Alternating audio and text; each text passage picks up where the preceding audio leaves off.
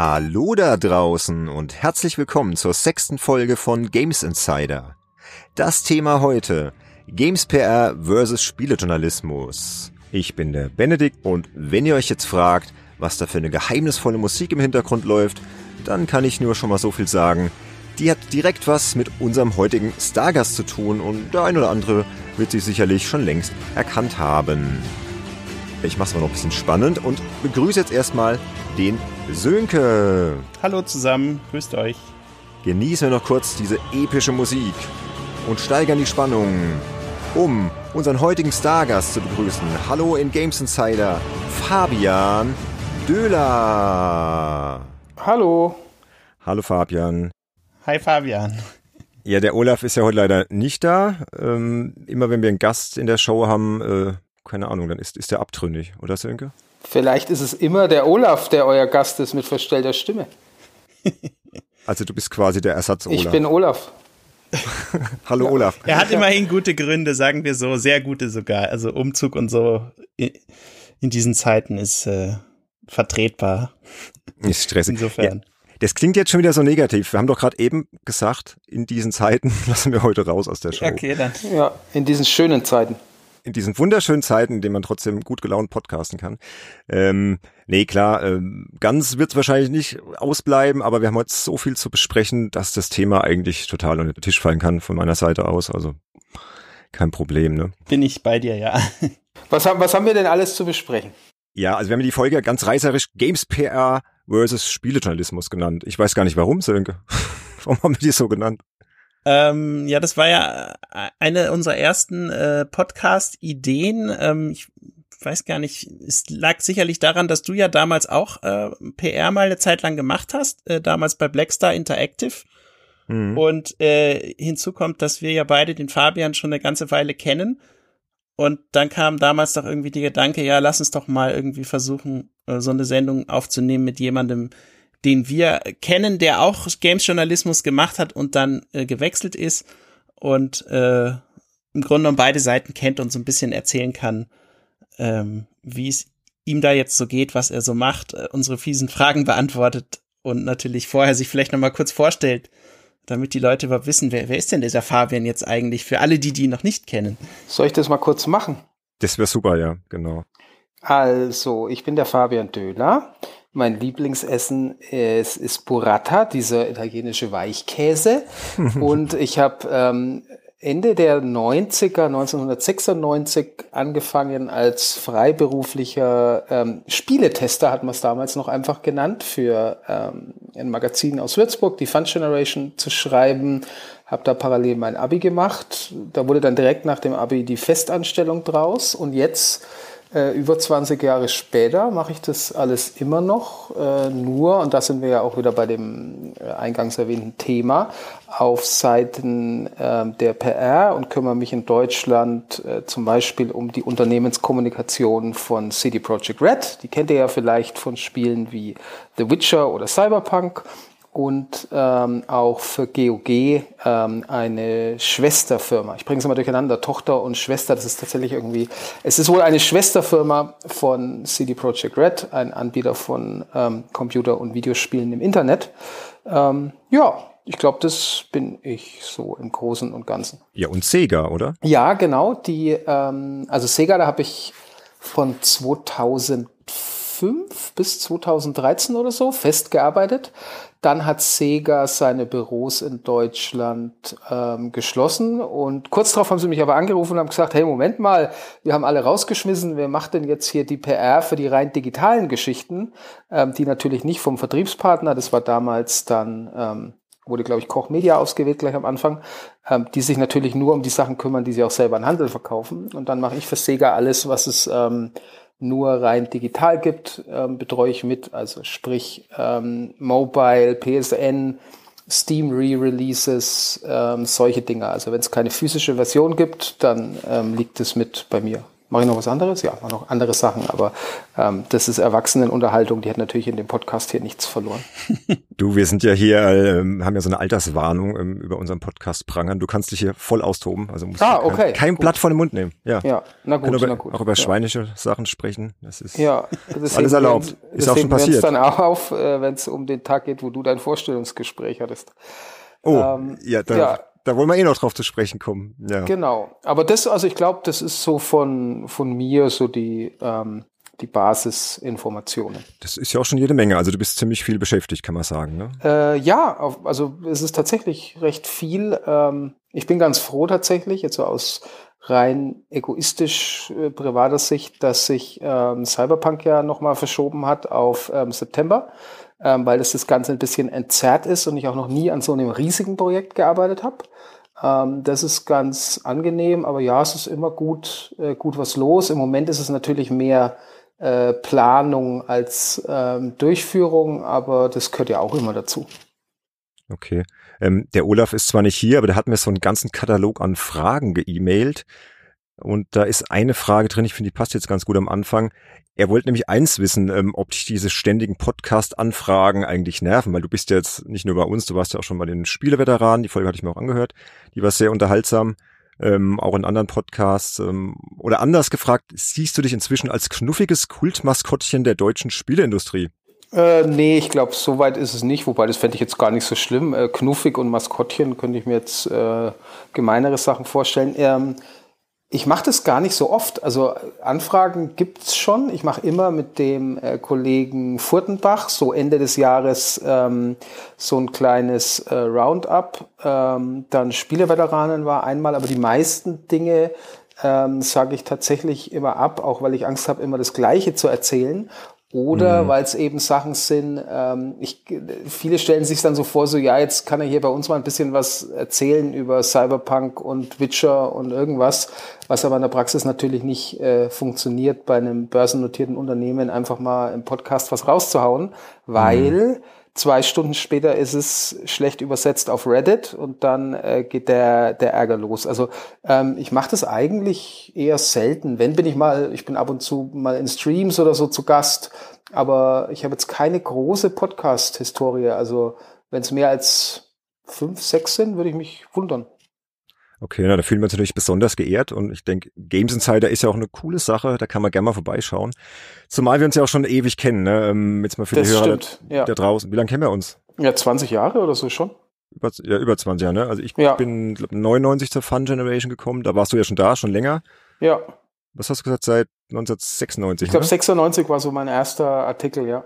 Welcher Artikel war das? Kannst du dich noch erinnern, welch, was, über was du da geschrieben hast? Ähm, nee, nicht mehr auswendig. Ich weiß, ich habe, glaube ich, eine Vorschau gemacht, eine Vorschau äh, zu irgendeinem Eishockeyspiel. Keine Ahnung. ähm, und der allererste, der veröffentlicht wurde, das war noch als Leser bei der Mega Fun, da war ich Leser des Monats, da stand dann auch mein Name dabei. Aber ich wüsste jetzt auswendig nicht mehr, was mein erster Artikel war, äh, den ich, den ich veröffentlicht habe. Ich meine, mir hat damals der Stefan Gillig, der war Chefredakteur von der Play PlayStation, hat mir einfach in meine, in meine Heimat nach Hof ein paar Spiele geschickt, die ich dann auf meiner gechippten äh, PlayStation 4, die in dem Fall ja eigentlich auch wie eine Debug funktioniert hat, habe ich die gespielt, äh, habe die Texte geschrieben und habe ihm die auf Diskette wieder zurückgeschickt. Ja, genau, so war's. Ja, ähm, Deine PlayStation 1 meinst du? Genau, ja, PlayStation 1, stimmt, ja. Und genau, ich habe die auf Diskette und ähm, Screenshots wurden damals äh, in den Anfangszeiten, haben die dann vor Ort gemacht. Also ich habe nur die Texte geliefert. Das war alles ein bisschen bizarr.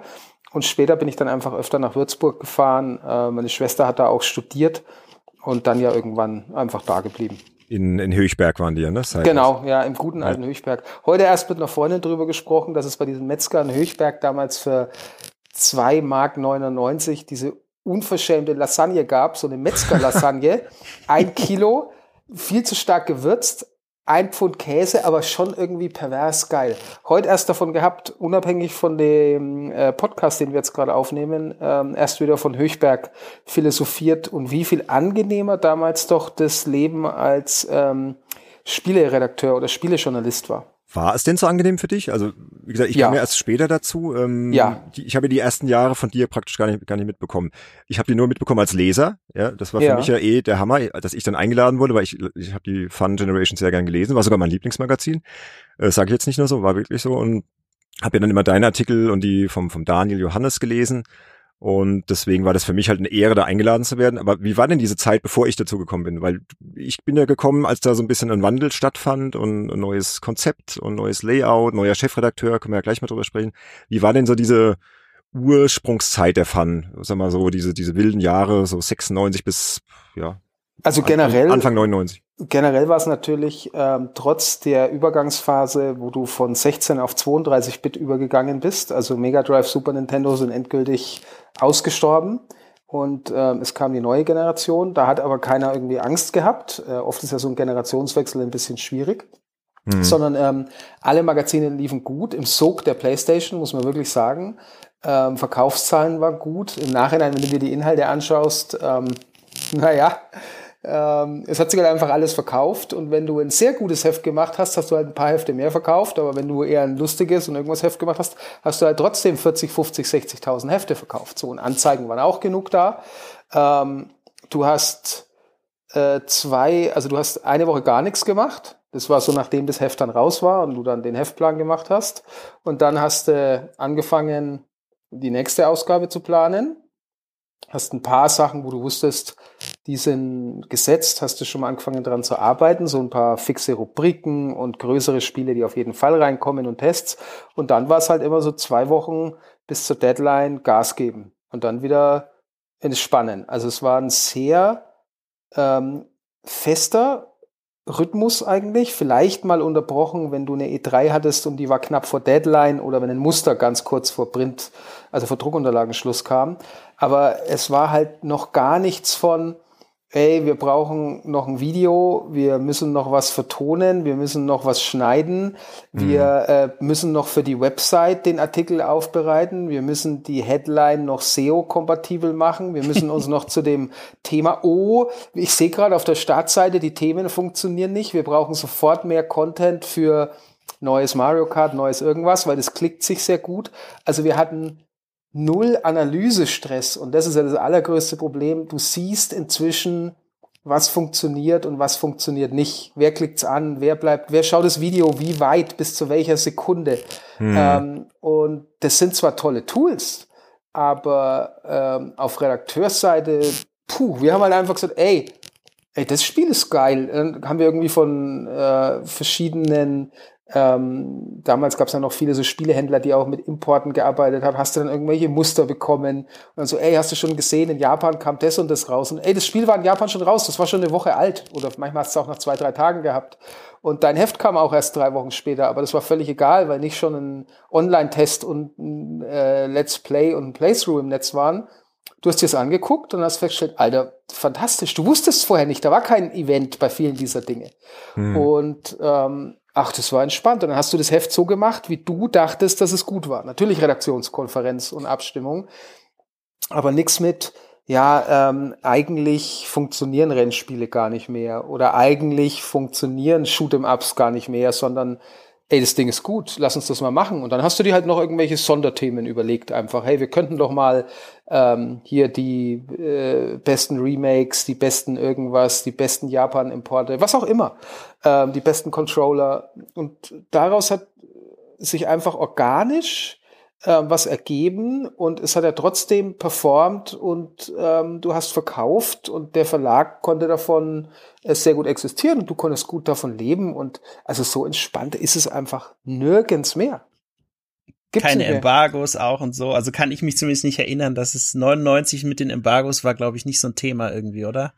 Habt ihr das anders in Erinnerung? Naja, also es gab maximal Embargos, mal einen Anruf nee. so, wann, wann kommt denn euer Heft?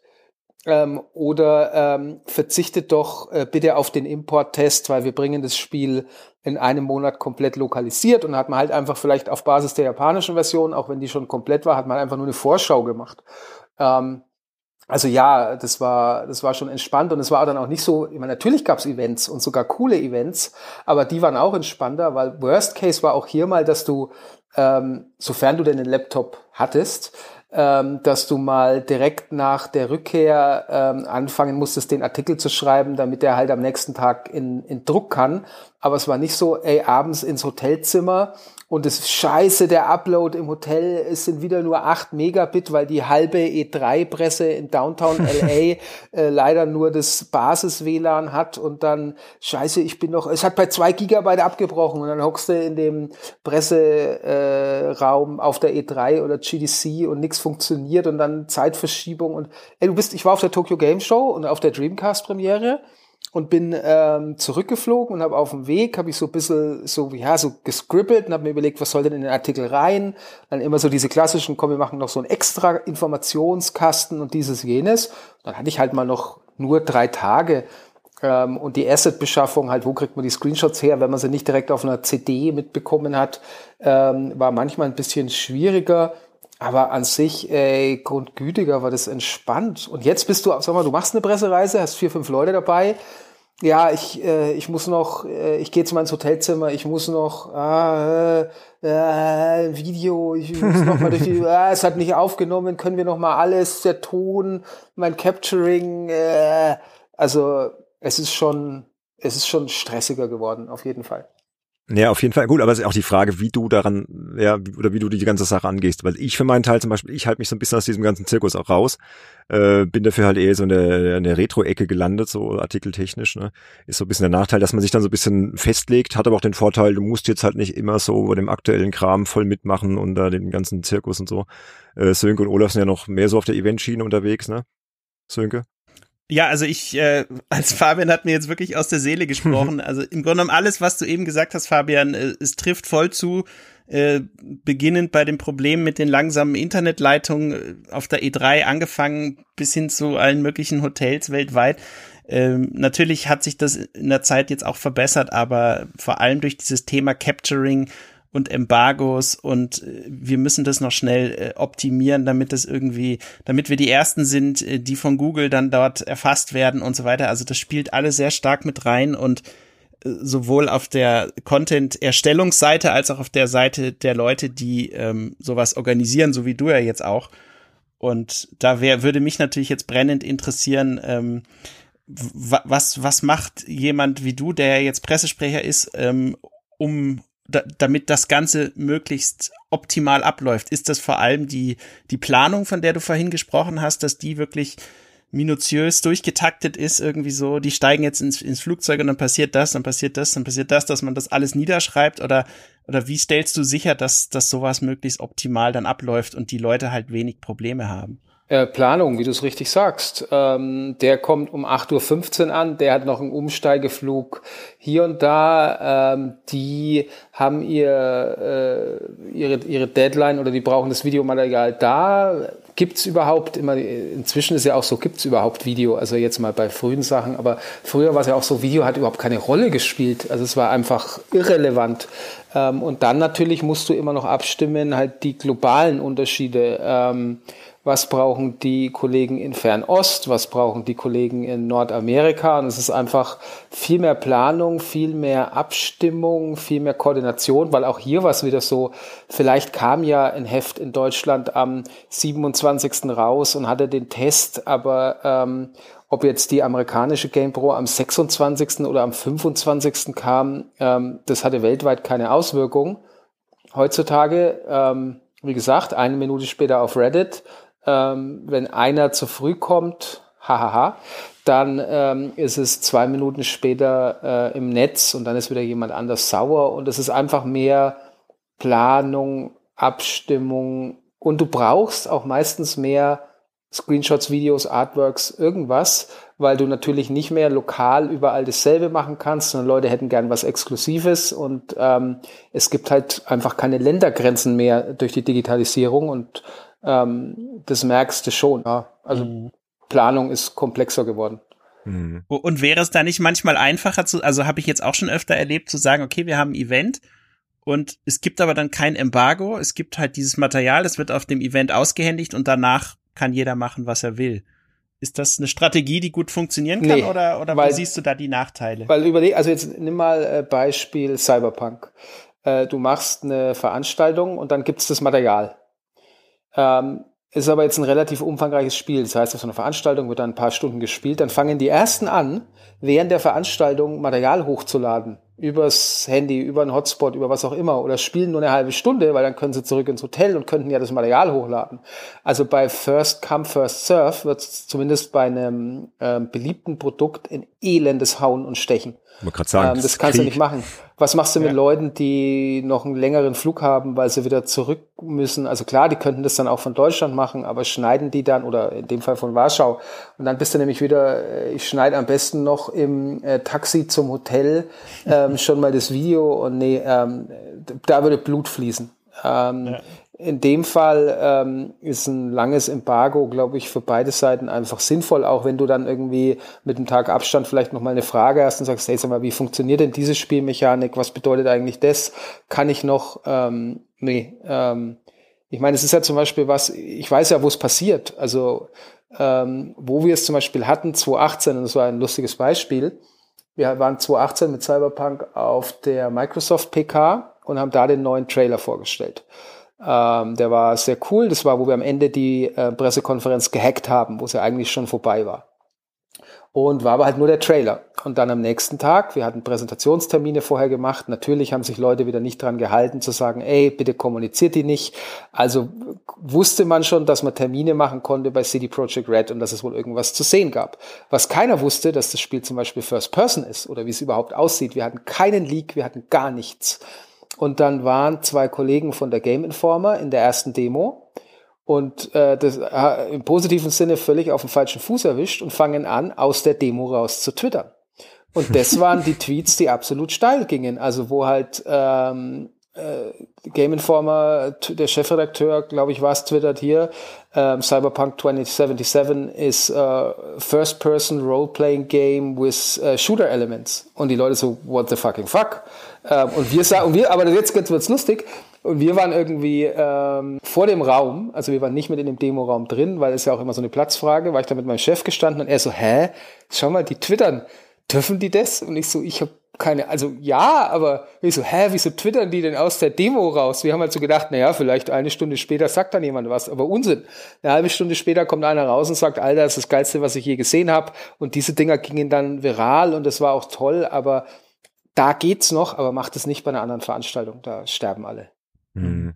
Ja. Und was macht ihr jetzt in Zukunft dagegen? Ist das seitdem generell verboten worden oder? Nee, also wenn du eine, wenn du eine Präsentation auf einer, auf einer Messe hast, dann können die Leute, die können danach einen Vlog machen, die können danach eine Insta-Story machen, Snapchat, was auch immer. Diese Medien gibt's ja. Kannst du nicht einfach sagen, wir mhm, verbieten es euch bei einer Messe.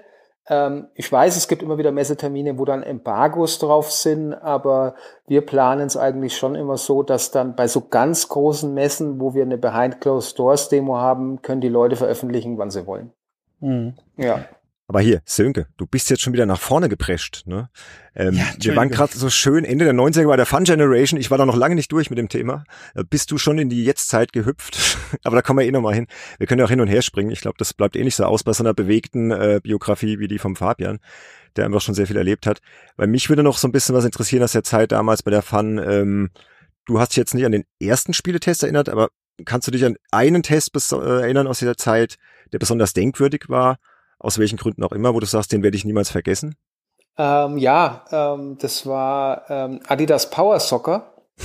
Okay. Ähm, und das war, das Spiel war so schlecht, ähm, das hatte äh, Clipping-Probleme, was zur Folge hatte, dass je nach gewählter Kameraperspektive ähm, sind die Spieler nicht aufgetaucht. Also die hat es einfach nicht angezeigt. Die sind einfach, äh, also es war eher Draw Distance natürlich als, als Clipping, ja. Ähm, und die, die waren einfach erst da, wenn, also du hast einen Ball nach vorne geschossen und plötzlich stand da ein Spieler, den hast du aber vorher nicht gesehen, weil die Engine zu schlecht war. Ähm, die hat den einfach abgeschnitten.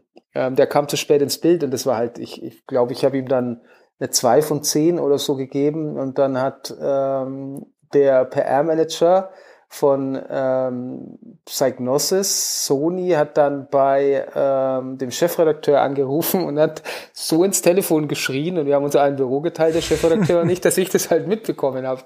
Ähm, das war sehr unangenehm und ich habe halt auch in dem ähm, äh, wie gesagt, Fun Generation war halt lustig, ich habe halt in dem Ding auch nicht zurückgehalten. Also Ähm, aber schon gesagt, was das für ein Desaster ist ähm, und wie unfassbar schlecht es ist. Ähm, das ist auf jeden Fall ähm, hängen geblieben. Da gab es auch zum ersten Mal so richtig Ärger. Ähm, nicht, dass es falsch war, das Spiel war einfach schlecht, aber da habe ich auch zum ersten Mal so gesehen, ey, ähm, wie unangenehm das sein kann, wenn du in der PR irgendwie so Mist äh, verteidigen musst. Aber ist halt dein Job äh, mhm. und probieren musst, das Beste rauszuholen aus diesem Ding. Und bei Adidas Power Soccer oder bei zweiter Teil, müssen wir nachgucken, gab es in dieser ähm, Fassung, da gab es nichts zu retten. Es war ein Desaster.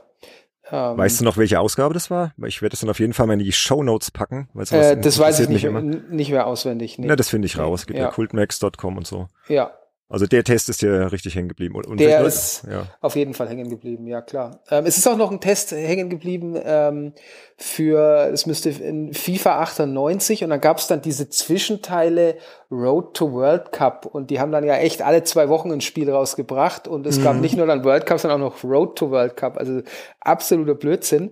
Und da bin ich mit einem Videorekorder nach Aachen gefahren, wie EA noch in Aachen war, und habe das gespielt und habe das mit dem Videorekorder aufgenommen und habe dann von der VHS-Aufnahme habe ich dann Screenshots gecaptured, später wieder zurück, wie ich wieder in Höchberg war. Oh, Fabian, bewegst du jetzt auf dünnem Eis, jetzt kommst du zu Sönges Lieblingsthema, Screenshots. Ja. da hat man es nämlich gerade von. Ja, aber, ja, ähm, das war auch, also das war auch, also allein diese, diese, äh, keine Ahnung, 1000 Kilometer und das ist definitiv auch hängen geblieben. Okay, ja, coole ja. Zeit. Und ähm, auch aus der, dieser wilden Zeit noch vielleicht irgendein Event oder so, also irgendeine Messe, irgendwas, was, was dir da besonders Also ich meine, ähm, die äh, Tokyo Game Show, auf der es dann auch äh, Dreamcast gab, war natürlich was Besonderes, auch weil wir dann von Sega eben noch zu einer äh, Dreamcast-Präsentation eingeladen wurden und es war schon sehr international, natürlich vom Allerfeinsten und du warst irgendwie noch in, in Japan und es war das war sehr beeindruckend. Und es gab von Konami in irgendwo in Südfrankreich eine Veranstaltung, da haben sie ihr PS2-Line-Up vorgestellt.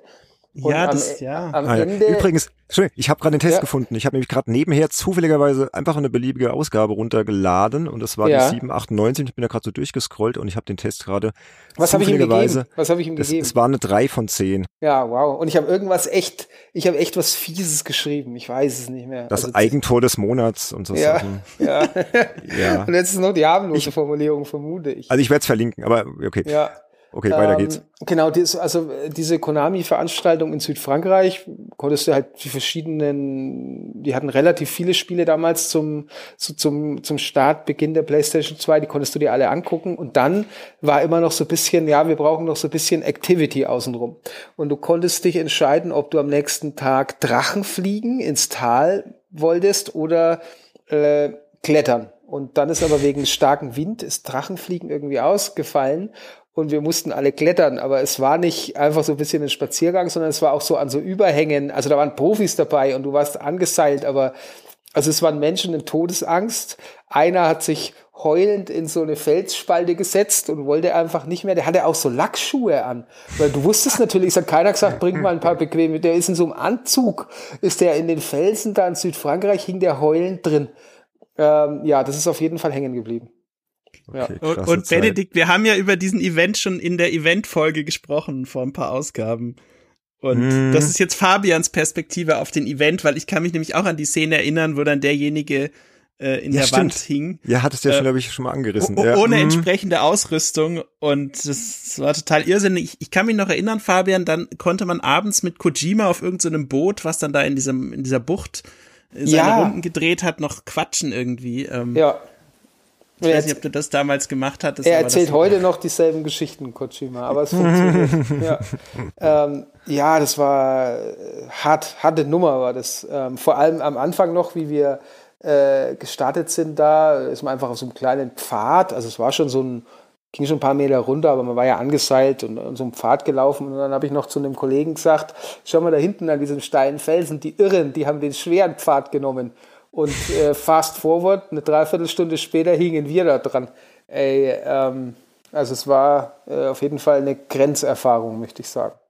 Ja, das ist schon hängen geblieben. Auch ähm, äh, die Reise äh, zu Oddworld nach äh, San Luis Obispo ähm, mhm. für das zweite Ape, also für Apes Exodus, ja, genau. Ähm, das war auch fantastisch. Wir waren eine Woche bei denen und, und Lorne und seine Frau sind einfach fantastische Geschichtenerzähler. Äh, das Konzept von dem Studio war absolut fantastisch. Auch tatsächlich in letzter Konsequenz zu sagen, ähm, die hatten ja dann einen Deal mit EA und, und, äh, und Microsoft und wenn die uns unsere gestalterische Freiheit nehmen, unsere künstlerische, äh, wisst ihr, was wir machen? Wir schließen das Studio einfach zu. Also die haben es wirklich so, äh, so durchgezogen und waren coole Leute. Ich war vor einem Jahr, vor zwei Jahren war ich noch mal in St. Louis ähm, habe das Gebäude nochmal gesucht. Inzwischen ist der Ottwald-Aufkleber äh, nicht mehr drin, der da wirklich Jahrzehnte später noch in so einer Tür, in so einem Fenster hing. Aber es ist immer noch ein sehr prägnantes Gebäude in, in der Innenstadt von, von San Luis Obispo. Und das war auch so eine Reise, die war, die war schon fantastisch, weil die beiden einfach so abgefahren sind und auch so ein bisschen sicher Visionäre. Ähm, die waren ja auch, seine Frau hat ja auch äh, an den Coca-Cola-Eisbären mitgearbeitet und die haben einen ganz guten Track Record das war schon alles. Also die Frau Lenning, ne? Du, du genau, sprichst von ja. Lorne Lenning jetzt für die Hörer, die es jetzt vielleicht nicht ganz äh, zuordnen können. Mhm. Sherry, äh, Sherry glaube ich, ja. Okay. Ähm, also die, ähm, das war toll. Das war in seiner Gesamtheit äh, toll. Und wahrscheinlich fallen mir jetzt noch ähm, 200 andere ähm, Dinge ein, aber das waren die, die mir jetzt spontan eingefallen sind. Und mhm. ich glaube, da gibt es schon einen Grund dafür, dass die das waren, die, die mir äh, jetzt so zuerst eingefallen sind. Ja. Und was mich jetzt noch sehr interessiert, so jetzt, jetzt sind wir mal so Anfang äh, 99, ich glaube Januar oder so, hatte ich mein Vorstellungsgespräch bei der Fun Generation. Und das werde ich auch nie vergessen, weil du warst tatsächlich mit der erste Mensch in der Spielebranche, den ich gesehen habe. Also das werde ich nie vergessen. Ich bin danach nach äh, Höchberg gefahren, ne, wie Autobahn. Irgendwie, ich habe damals in Heidelberg gelebt, war ja auch eine ziemliche Strecke, wenig Schlaf gehabt und kannte dich ja so aus dem Heft, ne, als den lustigen Fabian, der immer ganz ja. gerne mal scherzt und hier ähm, Adidas äh, Power Soccer verreist und so. und äh, komm da hoch und war total aufgeregt. Und dann komme ich da in das Büro und da saßt du total entspannt und warst super freundlich ja, und hast mich so angelächelt und etwas schelmisch geguckt so und weiß nicht, ich, ich habe mich gleich total wohl gefühlt. Ja. Ah, gut. Also das, ja? das freut mich, ja. Aber ich habe selber auch so, ähm, also die, die waren auch irgendwie alle sehr freundlich und ähm, da war ja so eine sehr familiäre ähm, Stimmung. Ich meine, sowas gibt's heute in Redaktionen natürlich auch noch, aber du hast halt gemerkt, dass es einfach entspannt war, alles. Mhm. Und ich sage jetzt nicht, dass es jetzt unentspannt war, aber ich sage entspannter war es zumindest. Ähm, es ist ja nicht alles schlecht ähm, und ähm, wenn jemand ähm, 10.000 Euro verdient, ist es cool, aber deswegen ist auch cool, wenn jemand 4.000 oder 5.000 verdient, das ist ja auch nicht schlecht. Aber die Zeit damals, die war schon besonders, ja. Also das, mm, ja, ähm, wobei, als du dann gegangen bist, du bist ja dann im Sommer 99 gegangen, hat sich das ja so ein bisschen geändert und das wäre jetzt so das, das nächste, wo ich mal kurz mit dir drüber sprechen wollte. Ähm, als ich damals dazu kam, da war ja im Hintergrund schon so der Plan, dass das Layout geändert wird, dass das Konzept geändert wird, dass diese neue Fun Generation, also kleingeschrieben Fun Generation, eingeführt wird, so ein bisschen seriöser alles, sah ja optisch auch so ein bisschen aus wie der Spiegel, ne, mit dem roten Rand neuer Chefredakteur, der, der Robert Bannert und so weiter. Und da bin ich ja dann eingestiegen. Und ich war damals, muss ich schon sagen, äh, erstmal ziemlich enttäuscht, dass das Konzept umgestellt wird, weil ich ja die Fun, so wie sie war, äh, als Leser jahrelang gelesen habe und, und geliebt habe und, und für mich ja dann auch so ein kleiner Traum in Erfüllung ging, äh, dass ich da jetzt Redakteur werden kann, ja. Und dann hieß auf einmal, jo, der Götz hört auf, Götz Schmiedehausen als Chefredakteur, das ist euer neuer Chefredakteur, der Robert. Ja. ja. Und ähm, wie hast du das denn damals empfunden, als es dann auf einmal hieß, ja, zum Beispiel Wertungssystem wird abgeschafft, keine Wertung mehr, neues Layout und so. Wie war das für dich, der schon so lange dabei war? Äh, doof. Also ich, ich war einfach kein Freund von der Umstellung. Ähm, man hat da was probiert. Ich weiß noch, ähm, da war, glaube ich, auch der Chefredakteur dabei. Da sind wir irgendwie so am ersten oder zweiten Tag von zusammen im Auto von der Mittagspause zurück. Man musste ja immer so ein paar Meter fahren, weil ähm, das äh, Büro war so ein bisschen abseits in so einem Gewerbegebiet. Und dann hat er auch erzählt so von seiner Vision und eben, wie du sagst, der Spiegel und das Seriöse. Und wenn, dann könnte man da Hunderttausende erreichen. Und das war natürlich sehr ambitioniert und es war halt ein Versuch. Der Versuch ist gescheitert ähm, aus verschiedensten Gründen. Also ich glaube, man hatte einfach nicht die Leute dazu, also muss man mhm. sagen. Ja, und klar. B hat man, glaube ich, ein bisschen überschätzt auch, ähm, weil es hat ja alles irgendwie immer funktioniert. Hat man gedacht, komm, jetzt machen wir mal wieder was, das wird auch schon funktionieren, weil es verkauft sich ja alles.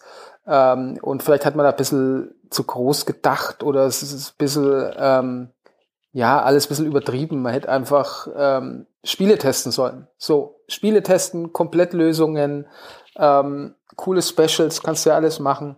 Hm. Aber es war dann auch so, es waren dann teilweise gar keine aktuellen Spielethemen mehr auf dem Cover, sondern so ähm, eben so Schwerpunkte, so wie du im Spiegel auch hast. Schwerpunkt Gesundheit, ja, ähm, ja. Schwerpunkt Flüchtlingskrise, Schwerpunkt ähm, Kanzlerschaft, Schwerpunkt Europa. Ähm, Oder vom Pixel zum Polygon. Genau, es interessiert nur keine Sau. Mhm. Ähm, das hat man auch sehr deutlich gemerkt dann an den, an den Verkaufszahlen. Ähm, mich hat halt interessiert, ist das neue Colin McRae Rally gut? Ähm, wie viel äh, Bit und Megahertz hat die PlayStation 2? Wann kommt sie raus? Was kostet sie?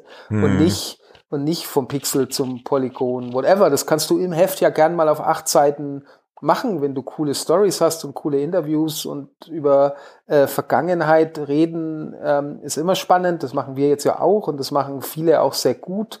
Ähm, aber da, ich weiß nicht, da hat man eben, man hat ja die Leute immer machen lassen und da mhm. hat man sie eben auch machen lassen und naja, wie es halt so ist, es geht halt einfach in die Hose und dann hat man es ja nochmal umgestellt und nochmal und ich weiß noch, ein Heft kam dann ja tatsächlich mal eine Woche später, weil man wieder alles umgestellt hat, äh, dann wieder auf Spaß und dann gab es wieder äh, zumindest neue Unterpunkte bei der Bewertung. Ich glaube, Handling kam dann dazu.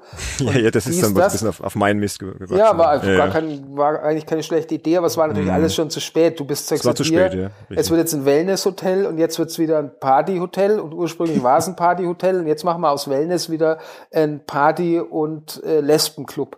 Und das hat halt, ja, und irgendwann sind halt alle weg. Schön, schön und, gesagt, ja. Ja, das alte Relaunch-Problem. Ähm, mm. Es geht so ein bisschen bergab, sagen wir mal, du verkaufst jeden Monat deine 1000, 2000 Hefte weniger und du überlegst dir, was muss ich machen, was muss ich ändern, was könnte ich machen. Und ähm, dann änderst du's und ähm, verlierst damit aber blöderweise ein paar Leute, die eben dein Heft noch genau aus dem Grund mochten, äh, weil sie sagen, ey, das ist mein Heft, äh, da fühle ich mich irgendwie zu Hause. Und dann, wenn du relaunchst, verlierst du immer ein paar und dann, oh Gott, jetzt haben wir wieder welche verloren. Und da haben jetzt nicht gleich direkt neue dazu bekommen. Das ist immer das Schwierige. Wenn du so einen Relaunch machst, dann müsstest du auch richtig Geld in die Hand nehmen, einfach damit diese äh, neuen Leute, die dich ja noch nicht auf dem Schirm haben, die dich bislang nicht gekauft haben, dich plötzlich auf dem Schirm haben. Hm. Und meistens hat man einfach nur gerelauncht, aber hat nicht gesagt, okay, ich begleite das Ganze jetzt noch mit, ich, ich sage jetzt mal mit äh, 300.000 Mark und mach die und die Kampagne und mach jenes und, und dieses, weil es läuft ja schon nicht mehr so gut, da kann ich jetzt also nicht mehr dem äh, schlechten Geld noch gutes Geld hinterher schicken, aber das ist halt immer dieser Fehler. Und dann relaunchst du dich einfach immer weiter in den Abgrund. Ähm, das Paradebeispiel, äh, Sönke hat es ja auf den letzten Metern noch mitbekommen, war äh, die, ähm, die Videogames, die gelauncht wurde bis zur Unkenntlichkeit. Ich glaube, da gab es wöchentliche Relaunches. Ähm, ja, und dann war es halt vorbei.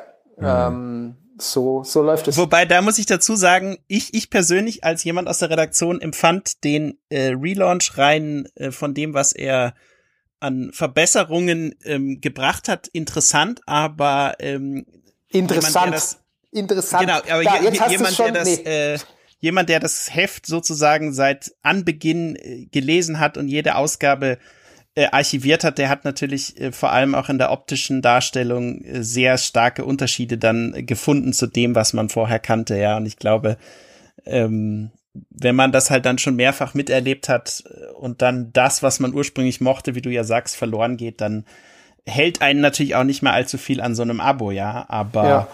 Ähm, es waren, es waren, glaube ich, trotzdem gute Ideen dahinter. Ich äh, konnte den gut vertreten, aber äh, wie du sagst, es ist halt das Problem, was hast du damals für eine Zielgruppe aufgebaut? Was, was fand die toll?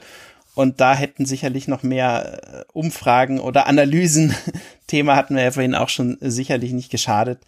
Ähm, ja, ich weiß nicht. Man sieht es aber tatsächlich auch immer wieder bei, bei Online-Magazinen, die ja dann auch ihren Auftritt äh, immer weiter verändern. Leider jetzt zur Zeit habe ich den Eindruck, viele eben äh, in die Richtung hingehen zu der, zu der ganzen SEO-Optimierung, die dann dazu führt, dass halt zum Beispiel Spielenamen in Zwischenüberschriften ständig immer wieder, also bei Computerbild Spiele sieht man das zum Beispiel, mhm. in den mhm. Zwischenüberschriften der Artikel taucht ständig der Spielename auf, was für Google zwar gut ist, aber der Artikel sieht dadurch, allein dadurch einfach total seltsam aus, ja, und auch inhaltlich äh, werden die Themen dann so SEO optimiert, dass irgendwie dieses Kreative, sich im Artikel mal auszutoben, das fällt irgendwie immer weiter weg, ja. Und das ist äh, eine meiner ja, Meinung nach ja. recht negative äh, Entwicklung, was, was, was die Inhalte angeht. Mm. Aber auch verständlich. Die Leute, ja, die brauchen halt die Klicks, ist ja klar. Ja? Was, was bringt's dir, wenn du da einen wunderschönen, äh, kunstfertigen Artikel hast, ja, der aber nicht gelesen wird? Ne? Und, und so war es ja damals auch bei der Fun Generation dann, um nochmal kurz darauf zurückzukommen.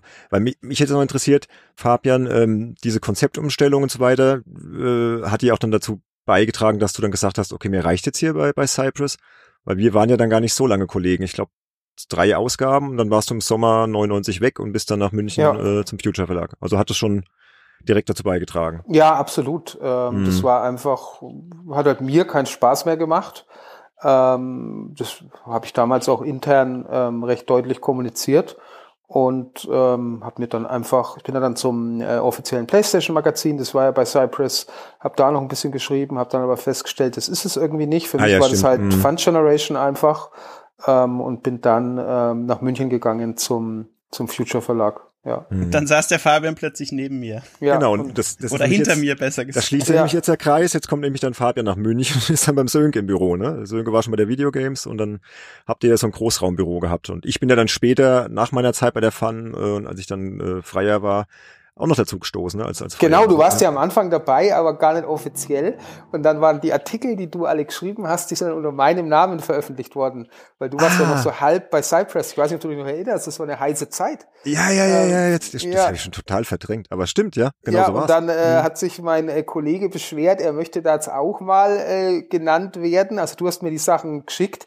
Ich habe ein, zwei Wörter geändert und ähm, dann lief das alles unter meinem Namen und dann sah es immer so aus, als hätte ich das ganze Heft geschrieben. Habe ich aber gar nicht. Stimmt, ey, das ähm, habe ich total verdrängt. ja, ja, aber ja, war so. Ja, ja genau so war es. So, mhm. ja. Und da hast du quasi doppelt und dreifach verdient damals und zehrst heute noch von den hohen sechsstelligen Summen, die du da aus dem Verlag gezogen zum, hast. Zum Glück habe ich mir damals Ende der 90er so viel auf die hohe Kante gelegt, dass ich heute noch fürstlich davon leben kann. Ja, mhm. bei mir ganz genau. ja. Ich habe damals alles in Amazon investiert. Ja, deswegen kann man sich ja dann auch so einen Independent-Podcast wie Games Insider überhaupt erst erlauben. Ne? Hier ist Richtig, so ein reines ja. Herzensprojekt. Ne? Ja, ja nee, gut, man hat schon ganz ordentlich verdient damals. Also das, das haben wir, glaube ich, auch schon thematisiert in, in irgendeiner Folge. Ja, viel Richtig, angenehmer. Ja. ja, also wenn du überlegst, was du damals verdient hast in Relation, mhm. ähm, das war schon, das war schon gut. Ähm, aber klar, lief ja auch alles super und da konnte auch keiner. Und es gibt halt inzwischen gibt's halt ähm, auch in, bei uns in Deutschland äh, Seiten und, und Anbieter, äh, die halt quasi die ähm, zumindest zum Teil der Gehälter auch mit daran äh, gemessen oder berechnet wird, wie deine Artikel performen. Hm. Und das ist dann halt, also klar, also ich verstehe, wo es herkommt, ja. aber ey, das ist halt also wirklich der Untergang. Ähm, dann spielt es keine Rolle mehr, was gut oder geil ist oder wo du sagst, ey, meine Aufgabe ist es, die Leser von unserer Seite über cooles neues Zeug zu informieren, sondern nur noch ähm, hier Fortnite und nochmal und nochmal und nochmal, ähm, wer hat's als erstes, wer reißt sich so einen Nagel. Mhm. Ähm, und ey, also freut mich, wenn es denen Spaß macht. Ich will jetzt keinem irgendwie den Job mies reden. Ich kann es ja nur mit meinen Erfahrungen vergleichen und da sage ich wieder, ey, Glück gehabt, dass es sowas nicht gab. Die Diskussion war, machen wir vier Seiten Gran Turismo mhm. Vorschau oder machen wir zwei Seiten? Das war ja. die Diskussion, weil wenn wir zwar, oder machen wir doch noch 16 Seiten mehr. Das kostet natürlich auch immer ein bisschen mehr Geld. Ich glaube, 16 Seiten waren immer die Schritte. Und dann mhm. so, boah, wir machen 16 Seiten mehr, dann können wir noch zwei Seiten Resident Evil machen und dann machen wir Ding hier nur auf einer halben Seite. Aber nicht, ey, ähm, Achtung, äh, der Startseitenartikel performt nicht, wir müssen sofort, ähm, nee, nee, gab's nicht. Gut so. Mhm. Ja, nee, auf jeden Fall. War eine schöne Zeit und ähm, ich auch immer diese, diese Druckplatten zur Druckerei bringen und so. Das waren ja auch noch so, so ganz äh, archaische Sachen. Gibt's ja heute auch nicht mehr. Heute schickst du dann irgendwie dein PDF hin, fertig. Werde ich auch nicht vergessen, wie ich dann irgendwie morgens um sechs nach äh, durchgemachter Nacht dann irgendwie die Sachen zur Druckerei bringen musste. Total durch und alle so, wie siehst denn du aus? So, ja, durchgearbeitet. Und, ähm, aber war das bei euch auch schon so in, in den Jahren, bevor ich dazu kam, dass da auch dann nachts durchgearbeitet wurde? Na ja, ähm, gab's schon manchmal. Mhm. Aber das war die, das war eher die Ausnahme. Das war halt so ein Fall, ich weiß noch, Resident Evil kam aus Japan super knapp vor Deadline. Und dann war, du konntest das Heft gar nicht mehr umstellen, weil ein Teil schon gedruckt war. Und dann haben wir einfach hinten äh, nochmal vier Seiten Resident Evil gemacht. Oder so Komplettlösungen. Und also es gab schon so, so Durcharbeiten zum Ende hin, weil der, der Hintergrund war einfach, wenn du natürlich je später du es gemacht hast, desto aktueller war das Heft. So, ganz mhm. einfach. Ja, und deswegen, was hilft's, wenn du am Anfang schon 100 Seiten machst? Übrigens auch einer der absoluten Videogames Genickbrüche aufgrund der Redakteursstruktur.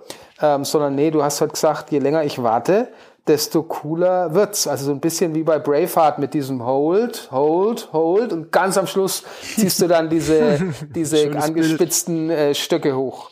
Ähm, und dann hattest du, dann kam und du hattest diesen Artikel im Heft und alle haben gesagt, Alter, wie haben die das denn im Heft ins Heft bekommen?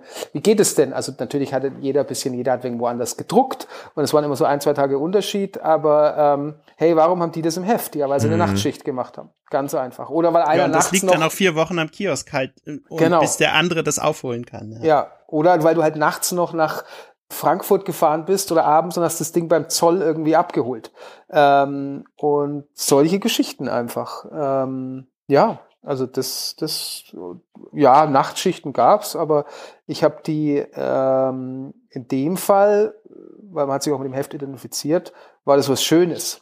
Ähm, schwieriger waren dann diese Nachtschichten, wenn irgendwie jetzt dein Chef verplant ist oder ähm, ich kenne kannte auch so Fälle, wo einfach, ja, also ich arbeite immer nachts, ihr müsst jetzt auch nachts arbeiten. So, was? Mhm. Ja, ja, das ja, ist dann sowas, wo ich sage, nee, das ist, äh, das ist Unsinn, aber da bin ich dann gegangen und habe mir gedacht, machst du was anderes und du konntest dir ja damals echt aussuchen, wo du arbeitest. Also das war ja alles entspannt. Du musstest ja so null Jobangst haben. Hm. Ja, weil nachdem du weg warst und dann nach München äh, zum Future Verlag bist, dann hat das schon ganz schön angezogen, also mit diesen Nachtschichten. Ich habe das ja in einer anderen Folge schon, glaube ich, recht äh, eindringlich geschildert. Das war dann schon echt heftig. Und, äh, Ihr wart ja auch deutlich weniger dann. Ne? Ja, also, Fabian war ja weg, dann war nur noch der, der Daniel da, der Simon Kretschmer. Äh, hier heute äh, auch sehr bekannt, Rocket Beans ist ja auch einer, den der Fabian öfter trifft. Und äh, ja, das war dann nicht mehr so entspannt. Deswegen, ja, ich bedauere so ein bisschen, dass ich so später zugestoßen bin. Du hast, glaube ich, die richtig gute Zeit dann noch schön mitgenommen. Ja, es gab davor wohl eine noch bessere Zeit. Das ist okay. ja oft so. Also da muss es so zu den 16-Bit-Hochzeiten. Mhm. Ähm, da muss es auch noch, wo die Videogames steil ging, wo dann die Maniac erfolgreich dazu kam. Ähm, da muss es auch noch, äh, Computec äh, äh, ging durch die Decke. Da muss es auch noch richtig abgegangen sein. Ähm, aber also ich habe auf jeden Fall noch viel von dem lustigen, äh, auch von völlig blödsinnigen Events, ähm, habe ich noch mitbekommen. Ähm, und es war schon, ja, das war schon toll. Also das war echt fantastisch. Was mich noch interessieren würde, Fabian, was waren denn so deine prägendsten Erinnerungen äh, von deiner Zeit beim Future Verlag? Boah, das, ähm, da, ähm, ich, ich weiß noch, ich habe mal drei Tage im Verlag gewohnt, weil die neue Wohnung ähm, wurde erst bezugsfertig zum ersten und ich war irgendwie schon vier Tage bei einem Kollegen untergekommen und habe dann gesagt, nee, jetzt hier das äh, alles zu komisch. Ich bin jemand, der dann, ähm, ich bin auch so jemand, der im Supermarkt lieber eine Stunde sucht, als mal zu fragen. Ähm, und äh, mal so drei Tage im Verlag verbringen, war okay, also sanitäre Anlagen gab's. Ähm, aber Future war halt generell einfach so ein, das war ja so ein bisschen Dotcom, New Economy, ähm, mit völlig falschen äh, Zielen und, und Irrsinn, aber riesigen Budgets in den deutschen Markt reingedrängt. Und da ist so viel irres Zeug passiert. Ich weiß noch, wie ich zum offiziellen Dreamcast-Magazin äh, mal in die Redaktion kam die hatten echt alle keine Ahnung von Videospielen, muss man im Nachhinein echt sagen. Also die waren so wirr zusammengecastet und haben dann probiert. Das kann ich leider bestätigen. Ein, äh, ein Lifestyle-Magazin zu machen. Und das hat zwar zu der Werbekampagne von Dreamcast gepasst, aber du hast dich halt echt gefragt, ey, als, so als Nerd und Spieletester, was geht eigentlich ab? Also ich weiß noch, wie, es gab so ein Snowboard-Spiel auf Dreamcast und das hat dieser eine Redakteur, hat das zwei Wochen lang saß er da drin, hat dieses Snowboard-Spiel gespielt, weil irgendwie kam er das erste Heft noch nicht und er hatte nichts zu tun und es war alles so bizarr. Und irgendwann sage ich zu ihm, ey, sag mal, äh, du spielst jetzt schon so lange dieses Snowboard-Spiel. Wie findest du das denn im Vergleich zu 1080 Snowboarding? Und 1080 Snowboarding war halt so die Nintendo 64, das war ein geiles Snowboard-Spiel. Das war geil. Mit dem Analog-Controller mhm. und ein richtiges Brett. Richtig gutes Gefühl fürs Board hast du gehabt. Und dann schaut er mich so an und sagt so, oh Mai, ich spule nicht zu viel auf der Playstation. Und da habe ich mir auch gedacht, okay, komm, ähm, ein netter Typ, aber ähm, grundgütiger. Also mir war bei Future nach relativ kurzer Zeit bewusst, dass das ähm, alles sehr endlich sein wird ähm, mm. was die da machen, weil es hat ja nichts funktioniert. Und ähm, das hat's eigentlich sehr angenehm gemacht. Also wie dann der Laden dicht gemacht wurde und alle sind aus allen Wolken gefallen, war ich, der, der immer rumgesagt hat, gesagt, ey, lang geht es nicht mehr. Ich habe so ein bisschen, äh, so ein bisschen dieses Hahaha, habe ich euch nicht gesagt und bin einfach heimgefahren. Ähm, war, eine, war eine spannende Zeit. Ähm, Ey, da ist so viel Blödsinn passiert. Du warst ja damals beim Play Fun Magazin oder so hieß das, ne? Genau, ja, PSM 2 war dann später. Da war ich auch dabei beim Play Fun Magazin. Ja, du, warst, ich fand, du, du, hast doch, du hast doch die ganzen Artikel geschrieben. Richtig. Ja, aber ja. ich war ja dann auch offiziell dabei mit Foto und so. Und ja. ich fand, das war auch ein optisch echt sehr ansprechendes ja. Ich, ich habe es ja. gern gehabt. Hm. Ja, da wurden ja die Basisdesigns von Future UK übernommen. Und hm. die waren echt sehr aufgeräumt und wertig und ähm, das war schon gut, hat schon Spaß gemacht. Ja, das können sie, die Engländer. Heft, Heftdesigns haben sie echt ein paar schicke Sachen, muss ich oh, sagen. Oh ja, das stimmt, hm. ja. Und ihr zwei jetzt, ähm, jetzt wo ich nach all den Jahren mal wieder hier sprecht, habt ihr denn damals auch ein bisschen was miteinander zu tun gehabt, da im Großraumbüro, oder war das dann einfach so, dass man sich halt dann so rübergewunken hat, ah ja, die Videogames rüber zum äh, PSM 2 oder zum, zum Play Fun Magazin vorher, so hier, hi Fabian, alles klar? Oder habt ihr auch mal zusammen da irgendwie beruflich was miteinander zu tun es gehabt? Es gab echt wenig Überschneidungen. Ja glaube ich. Ne? Wenig ne? eigentlich, ne? Weil, also es, man muss sich das so vorstellen, es war im Grunde genommen ähm, das Gebäude, wo heute die Münchner Sternwarte ist, im Münchner Osten, ähm, da ein Stockwerk darunter hatte Future die Gaming-Magazine und noch ein Stockwerk drunter war, glaube ich, Fabian die Business 2.0, wie die hießen. Genau. Und, und die T3. T3, genau, so ein hm. Technikmagazin, was ja auch jetzt immer noch äh, existent ist, äh, im, als Online-Medium, vor allem im englischsprachigen Raum natürlich. Und ähm, man muss sich das dann so vorstellen, man kam da rein ähm, und dann hatte man, glaube ich, so zwei äh, Glastrennwände, die dieses gesamte Stockwerk in so drei Bereiche letztendlich geteilt haben. Und dann gab's noch so ein Spielezimmer, was äh, relativ schlecht belüftet war, was genau in der Mitte war. Dann äh, gab's da irgendwie so ein Grabber und verschiedenste Gamepads und so. Und ihr saßt, glaube ich, wenn man reinkommt, direkt auf der rechten Seite. Wir haben diesen Bereich auf der linken Seite gehabt. Danach kam das Dreamcast-Magazin und dann kam die Kollegen von Powerplay und PC Player im hinteren Bereich. Ja, die waren hinten, ja. gell? Die, die ja, mit denen hatte man gar nichts zu tun. Ja, ja, genau. Ich war ja ab und zu zu Besuch bei euch und die waren irgendwie immer da hinten so, die hast du irgendwie so da in der dunklen Ecke da irgendwie rumwerkeln gesehen, aber ja. Ihr wart vorne, stimmt, ja. Hm. ja, und die Videogames, ne? genau, die, die, Videogames-Leute hast ja. du immer dran erkannt, dass ein Großteil der Redakteure, wenn du dann in dem Raum warst und hast Screenshot gemacht, hat uns, sag mal, ähm, kann ich mal, hast du auch Screenshots vom zweiten Level? Ja, äh, hast du da welche übrig? So zweites Level?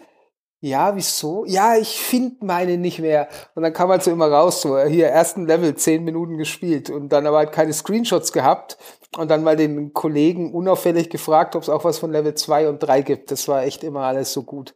ja, also da, ähm, naja. Also Gut, die, die hatten aber auch mehr zu testen, die Videogames, muss, muss man ja fairerweise sagen. Als Multiformat-Magazin, du hattest ja hunderte Spiele. Ja, es wurde viel zu Hause getestet, alle Plattformen. So. Das Problem war bei der Videogames, ähm, und das hat das Heft letztendlich auch mit in den Abgrund gerissen, die Redakteure waren größtenteils, Sönke war die Ausnahme und dann auch Roland oder, oder Jan ähm, als Angestellte, die Redakteure waren feste Freie.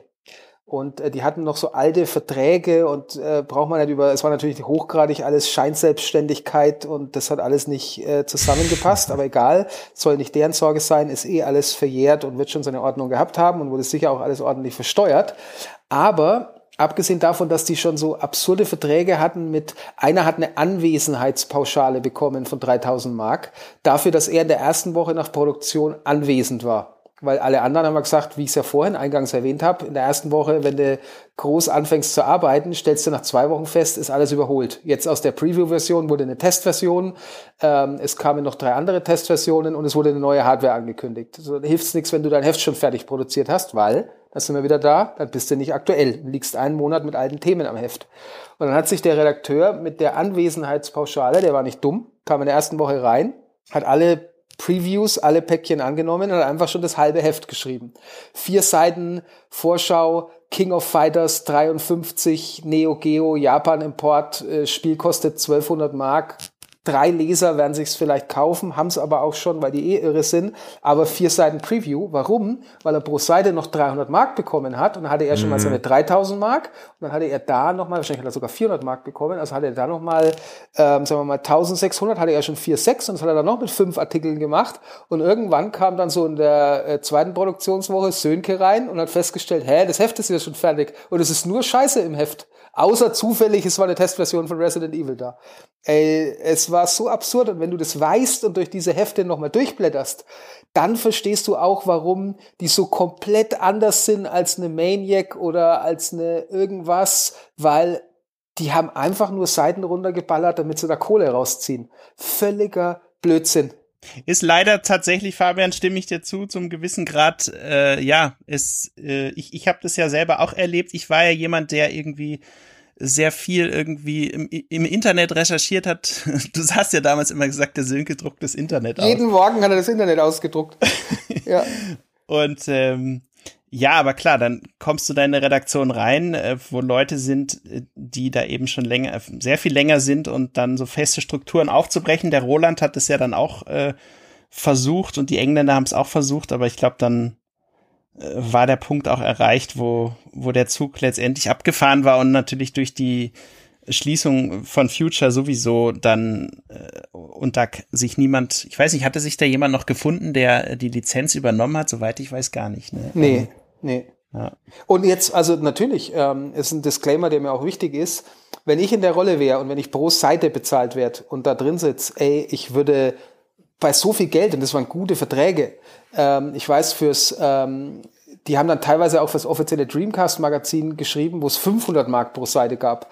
Ähm, ich hätte, ich hätte ganz genauso gearbeitet. Ey, wenn ich wenn ich in der ersten Woche zehn Seiten runterreisen kann, dann denke ich mir einfach Leserbriefe aus, wenn keine da sind. Dann habe ich nämlich zehn Seiten und habe schon noch mal 4000 Mark. So, ganz einfach. Und dann, ja, also ich verstehe, woher es kommt. Es sollte jetzt kein so, ähm, mm. ja, sag mal, was sind denn das für Idioten, sondern ähm, das ist einfach die, äh, die Struktur. Wenn dir ähm, in deinem Restaurant der Betreiber sagt, du pass mal auf, ähm, wenn du drei Löffel Salz äh, in jeden Liter Soße reinhaust, kriegst du mehr Geld, dann haust du drei Liter, äh, dann haust du halt drei Löffel rein und irgendwann sind keine Gäste mehr da, weil du feststellst, ey, es schmeckt ja nicht, ja, aber wir haben diese Quote. Also nur so ein bisschen den Irrsinn ähm, darzustellen und das war schon lustig dann zu sehen, wie dann äh, Roland und Sönke äh, dann irgendwie probiert haben, da eine Struktur reinzubekommen und die Typen saßen und dann gesagt, ey, was, was wollt ihr denn eigentlich? Ich will meine Kohle.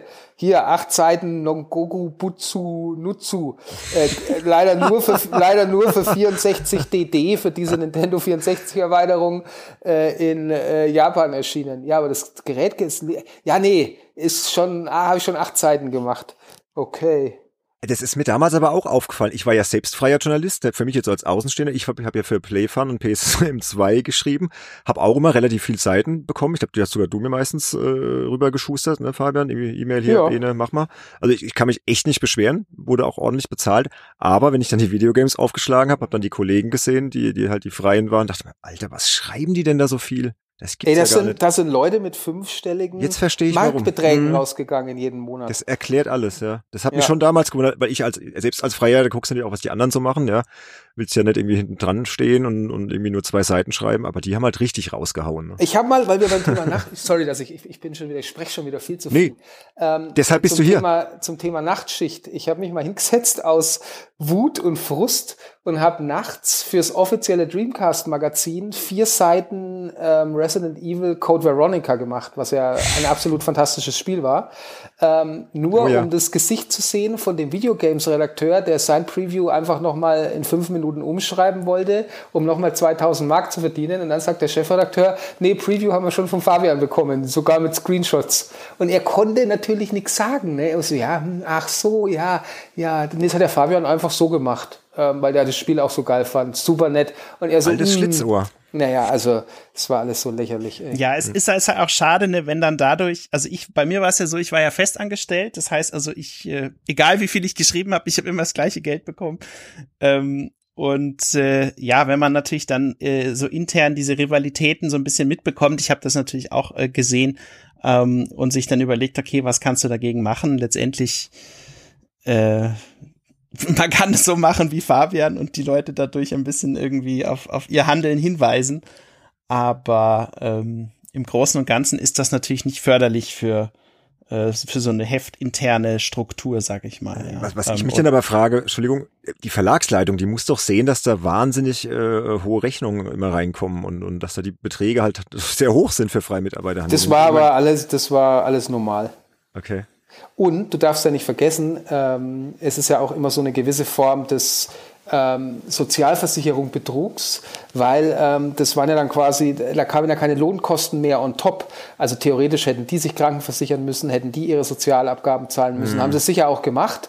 Aber teilweise ist es ja für einen, ähm, jetzt mal ganz blöd, wenn du hast einen freien Autor, der ähm, dir 8000 Euro im Monat in Rechnung stellt ähm, der Festangestellte, ich habe jetzt die genauen, je nachdem, was er für eine Lohnsteuerklasse hat, der Festangestellte für 5,8 oder für 6.000 kostet genauso viel.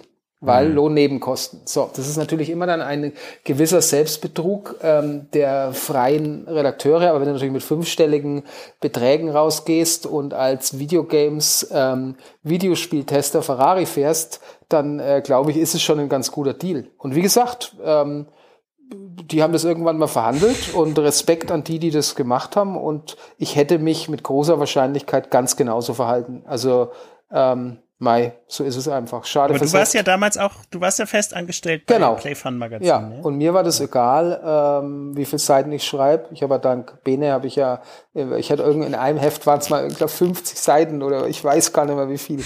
Und dann ist der Kollege ja so ausgerastet, da habe ich gar nicht dran gedacht, weil dann kam nämlich der ähm, der Verlagsleiter kam so, ja Fabian hier, er hat mir so auf die Schulter geklopft, äh, wieder diesen Monat wieder toll und ich so, ey, wenn ihr alle wüsstet, das ist doch der Bene, aber das durfte ja keiner wissen. Ja das war dann so die Zeit, als ich bei der Fun schon weg war, noch offiziell, also wo ich hattest aber noch Vertrag da, glaube ich. hatte noch einen Vertrag, so. war aber krankgeschrieben und so. Ja, genau, ja. ja, mm, ach, herrlich. Mm. Wilde Zeiten, Leute. Ne? Ja, ja, ja. Aber jetzt passt auf, ähm, wir dürfen den Titel unserer Folge nicht vergessen. Ähm, und deswegen ist es, glaube ich, auch wichtig, dass der Fabian jetzt nochmal diesen Schwenk macht von seinem Redakteursleben hin zum äh, Dasein eines Pressesprechers und wie es überhaupt dazu gekommen ist, dass Vollkommen du dann, richtig, Sönke, ja. Mhm. Äh, diesen mhm ja, dass du dann komplett die Seite gewechselt hast, wie man ja heute so oft sagt. Äh, was, was hat dich dazu bewogen? War es einfach nur ein gutes Angebot in dem Moment oder äh, war es Neugier? Wie, wie, wie ist das da, wenn ich jetzt mal von der anderen Seite mache oder? Das war die, äh, das war ja was sehr nachbarschaftliches. Ähm, wir waren mit Future in der Rosenheimer Straße 145H und Codemasters hatte sein Deutschlandbüro in der 139, also wirklich einen einen Steinwurf äh, weg, einfach die Straße runter an der nächsten Kreuzung, das müsste Friedensstraße sein, ähm, war in diesem Gleco-Hochhaus, ähm, war Codemasters. Und ähm, Codemasters kannte ich von einigen Events. Ähm, ihren damaligen Marketingleiter, die haben ja die Race Driver Spiele gemacht. Ähm, Micro Machines kam dann nochmal so zu N64-Zeiten. Ähm, und natürlich ähm, Colin McRae. Und dann ging es ja auch los mit Operation Flashpoint. Und da war immer mal Kontakt. Ähm, dann ging Future den Bach runter. Ähm, da bin ich dann danach zu Amazon. Ähm, das war mehr so der Bereich ähm, Technik Heimkino. Das haben die gerade neu aufgebaut. Ähm, fand ich eigentlich von der Idee her ganz spannend, haben aber wohl irgendwie im Vorstellungsgespräch ein bisschen aneinander vorbeigeredet. Also war alles entspannt. Und dann hat mich, während ich bei Amazon war, da war ich ein halbes Jahr oder so, hat mich dann Codemasters gefragt, hat gesagt, hey, sag mal, du bist ja noch in München und ähm, hier und da und äh, wir suchen jemand für die PR weil die Kollegin, das war die Angie Kübandner, die hat mhm. das Unternehmen verlassen. Ich glaube, die war dann irgendwie mit einem, mit einem Spieleentwickler, hat die geheiratet in Schweden oder ich weiß gar nicht mehr, und die haben eine PR-Stelle frei gehabt. Und ähm, ich war bei Amazon, ich war nicht unglücklich, aber ich fand es langweilig. Also es war mir ein bisschen zu sehr strukturiert, auch gerade weil ich aus so einem, aus so einer Spaßumgebung ja kam. Fand es bei Codemasters immer sehr witzig, fand, ähm, war vorher schon zwei oder dreimal in der, in der Headquarter ähm, und fand auch den, den Stefan, das war dann damals mein Chef, war ein cooler Typ. Dann haben wir ein Vorstellungsgespräch gehabt. Ähm, das war mal irgendwo in München, hier so Leos Lounge, da die Ecke, war mal was essen, wo man halt immer so war, ne? Äh, gibt's Leos Lounge noch? Nee, gibt's nicht mehr, ne? Ähm, ich weiß es gar nicht. Also das, das Witzige ist ja, dass der äh, Emotion Verlag, wo ich ja dann der war da auch am Eck, ne? Ja. Sechs, sechs Jahre war der war da und dann eben auch Sega ja. Äh, wo du ja dann später gearbeitet hast, war auch in dem ganzen, also es war ja auch nur irgendwie ein paar Stationen. 500 also Meter Luftlinie alles. 10, ne? 15 ja. Minuten weg, ja. Ja, ja. Ähm, ja, und dann ähm, hat er gesagt, hättest du da irgendwie Bock drauf? Und dann Codemasters cooles Line-Up gehabt. Ähm, es war näher an meiner Wohnung als Amazon. Also es war so die alte Hut quasi. Das hast du ja gerade schön erzählt. Äh, ich mag den Münchner Osten tatsächlich sehr gern. Also so der schönste Teil Münchens, meiner Meinung nach. Und ähm, ja, dann habe ich gesagt, hey, mache ich. Und die Taktfrequenz bei Codemasters war nicht so hoch. Also es war nicht irgendwie jede Woche ein Release. Und dann bin ich da so ganz angenehm äh, reingekommen und hatte so, weiß nicht, vier Wochen bis zur ersten Pressereise. Und ähm, das war ein sehr schöner, entspannter Start, möchte ich sagen. Mhm. Und dann äh, einfach da geblieben. Also halt auf der PR-Seite. Ähm, die natürlich immer ein bisschen näher am Produkt ist, logischerweise. Mhm. Ähm, das finde ich spannender. Ich denke, du hast wahrscheinlich auch nicht schlecht verdient. Man muss ja auch immer dazu sagen, du warst ja noch sehr jung, ne? Ja, ja.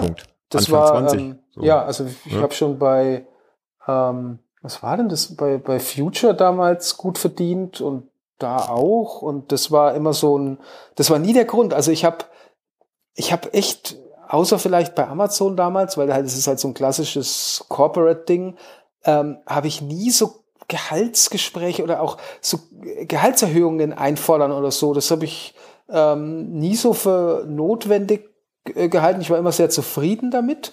Und ähm, vielleicht hätte man irgendwie immer noch mal 500 Mark, 200 Euro irgendwo mehr verdienen können, vielleicht auch mehr, wenn man so ein bisschen äh, rumgejammert hätte. Aber ey, es ist ja trotz alledem, und da muss man sich halt immer mal wieder dran erinnern, ohne sich auszubeuten, weil wie gesagt, das ist mhm. ja noch mhm. aus einer Zeit, wo man ganz gut bezahlt wurde, ähm, ist ja so, hey, es ist Hobby und es macht Spaß und ähm, ich meine, wir sehen es auch in der jetzigen Zeit wieder, reg dich nicht auf über, über Dinge, die du nicht, die du nicht ändern kannst und sei dir darüber klar, dass es Videospiele sind und ja, also gut verdient und nie das Bedürfnis gehabt zu sagen, ey, ich brauche jetzt mal mehr. Das war immer, war immer cool.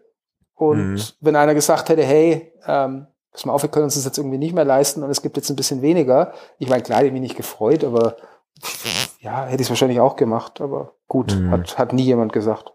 Finde ich gute Einstellung. Und die, die, unsere Folge heißt ja auch Games PR versus Spielejournalismus. Ähm, Hast du denn dann gemerkt, dir macht das auch so viel Spaß, dass du jetzt dem Spielejournalismus dann einfach den Rücken zukehren kannst und dann ruhigen Gewissen sagen kannst, okay, war eine geile Zeit und war schön bei der Fun, war schön beim Future Verlag, aber jetzt ist halt Schluss damit? Und, oder war dir gar nicht klar, dass du dann im Prinzip auf der dunklen Seite bleiben wirst?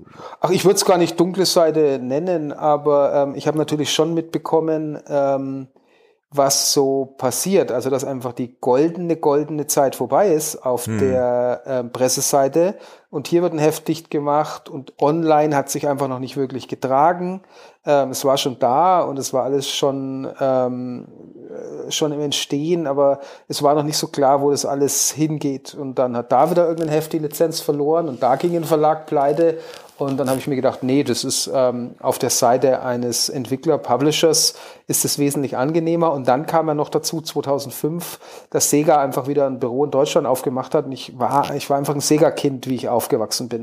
Mhm. Ähm, also Mega Drive und ähm, Game Gear, Mega CD, alles Dreamcast, ähm, war alles am Start. Äh, großer Fan tatsächlich gewesen und spätestens dann 2005, ähm, ähm, wie das, wie ich den Job bei Sega in München hatte, war klar, dass ich da nie mehr zurück will. Ey, es ist so cool, wenn du mit dem Erfinder von Sonic eine Reise oder die Game, Gamescom planst. Natürlich ist es auch cool, wenn du dann auf die Veranstaltung da gehst und mit ihm sprichst.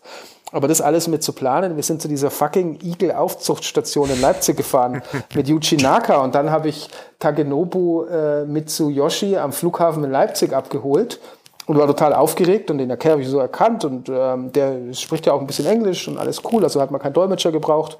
Also er spricht Englisch und dann sagte er so, ja, ich habe hier auf dem Flug, ich habe noch einen Freund, ist noch ein Freund dabei, können wir den mit in die Stadt nehmen? Und ich so, ja klar, ja hier, Jutsu Kushiro. Und ich so, was? Was passiert denn hier gerade? Das war alles so gut. Und dann hast du halt Yuji Naka und Jutsu Kushiro und Takenobu Mitsuyoshi und du bist selber ein Sega-Fan und fährst mit dem in deinem Sonic-Firmenwagen äh, als Sonic gebrandeten Firmenwagen durch Leipzig und denkst dir, all das schon ganz geil. Und auf Redakteurssicht wäre es halt so, du kommst dann irgendwann nach Leipzig und dann hast du deine Termine und dann am äh, Dienstag um 16 Uhr triffst du Yuji Naka und dann geht's aber auch wieder weiter zu Football Manager und dann geht's weiter zu, ähm, äh, wie hießen sie, die dann pleite gegangen, Albion.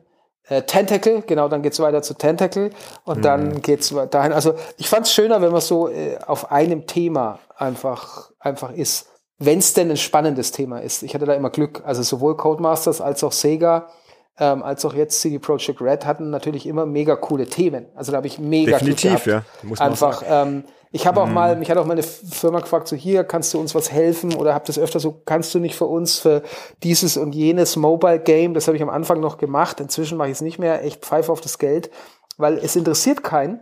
Ähm, und dann stehst du plötzlich saublöd da. Und jetzt sind wir wieder bei dem Punkt. Äh, klar kann ich mich bei einer GameStar melden und sagen, ey, hier kommt dieses irgendwas. Und dann sagen die, ja, aber das klickt halt keine Sau an. Mhm. Und ich mhm. verstehe es halt auch, warum sollen wir einen Redakteur abstellen, der zu einem Event, jetzt mal als Beispiel, fliegt, sich das anschaut und wir müssen den ja auch bezahlen und dann die Zeit und dann schreibt er was und es liest keiner und ähm, das ist zwar nicht, wie Journalismus funktionieren sollte, aber ich kann es auch aus wirtschaftlicher Sicht absolut verstehen, sagen, nee, habe ich keinen Bock drauf. Und deswegen ähm, bin ich immer sehr dankbar äh, mit Witcher, Cyberpunk. Damals Sega hatte ein fantastisches Line-up zum Launch von der ähm, PS3. Ähm, das hat schon alles mega viel Spaß gemacht. Ähm, also da immer viel Glück gehabt.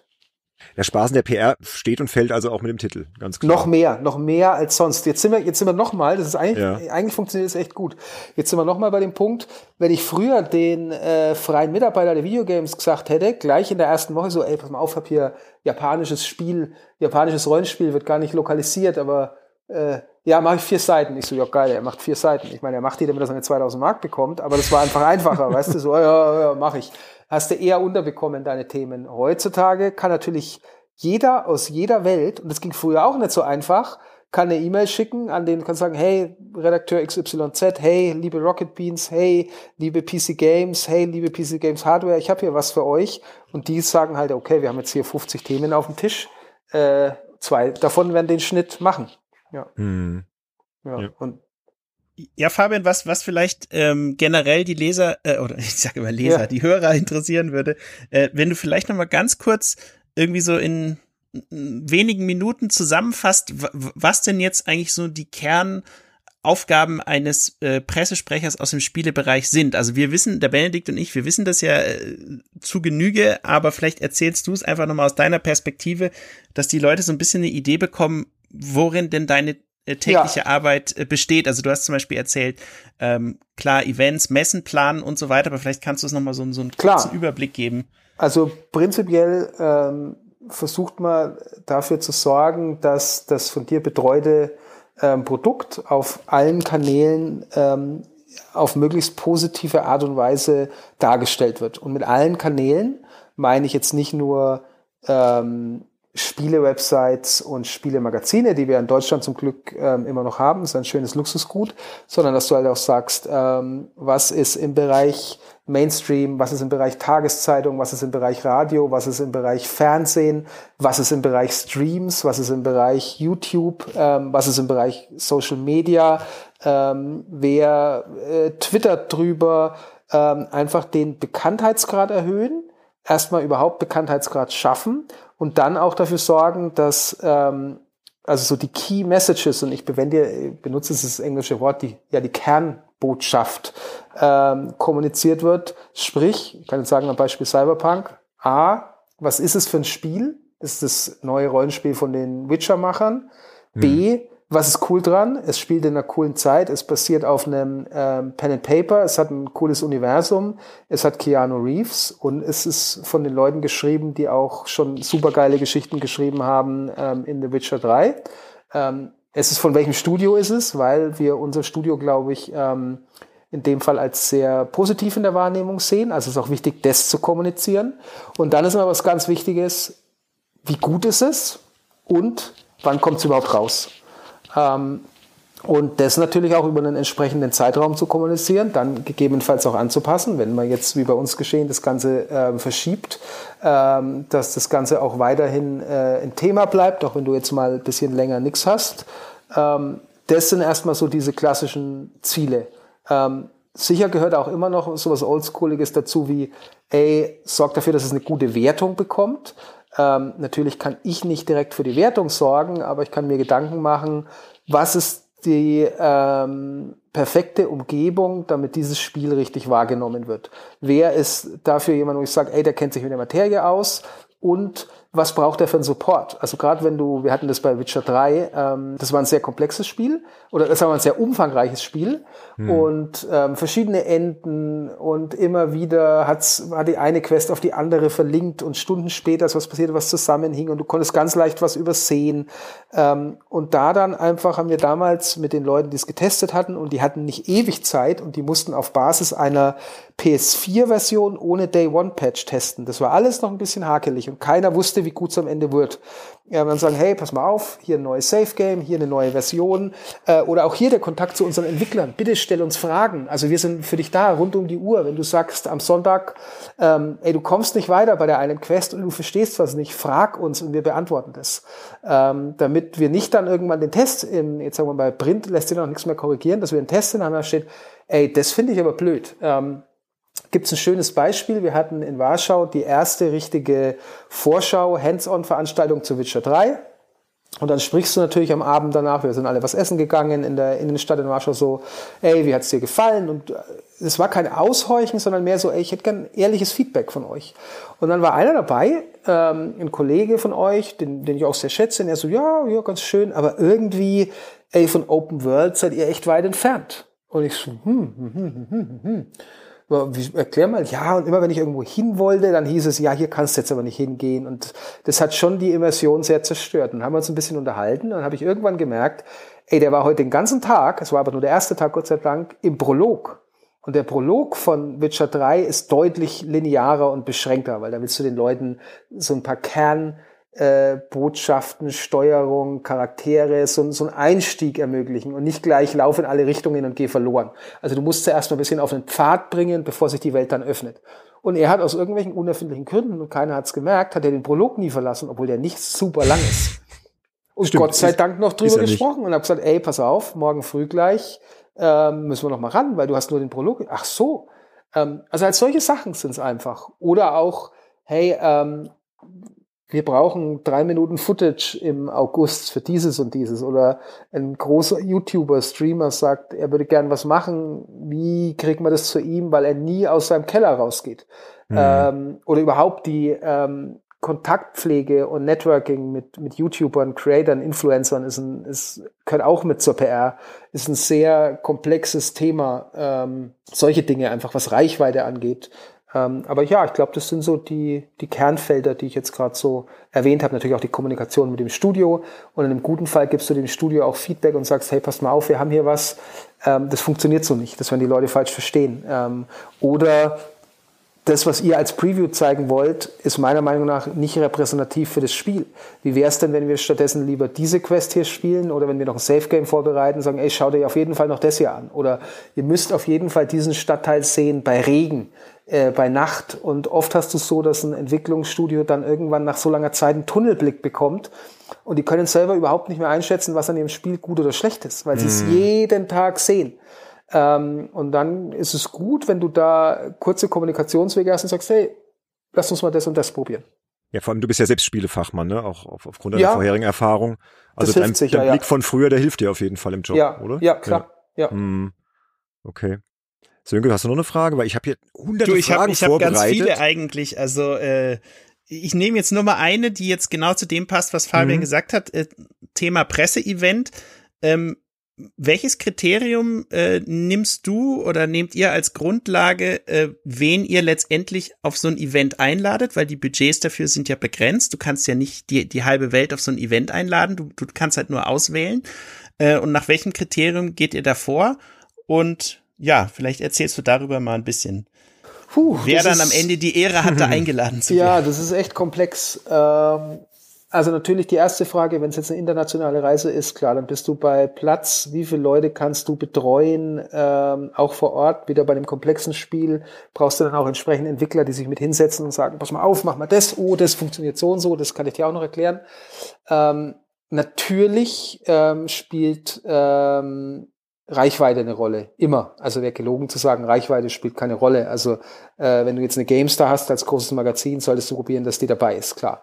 Ähm, aber dann auch, ähm, wenn es um äh, freie Redakteure geht, in welchem Medium wollen, können die das Spiel platzieren, für wen schreiben die, können die sich irgendwie Ressourcen teilen, ähm, wer ist ähm, schon länger mit dem, mit dem Studio ähm, in irgendeiner Form befreundet oder mag das einfach und, und berichtet darüber. Du willst natürlich auch schon Leute, die äh, positiv darüber berichten, als wäre es ja gelogen zu sagen, ich hole mir jetzt jemand, der jetzt fünfmal hintereinander geschrieben hat, ja, alles Idioten. Also jetzt ähm, völlig mhm. unabhängig vom Produkt. Äh, du lädst auch niemand auf deinen Geburtstag ein, ähm, der dir äh, mehrfach auf den Teppich gepinkelt hat.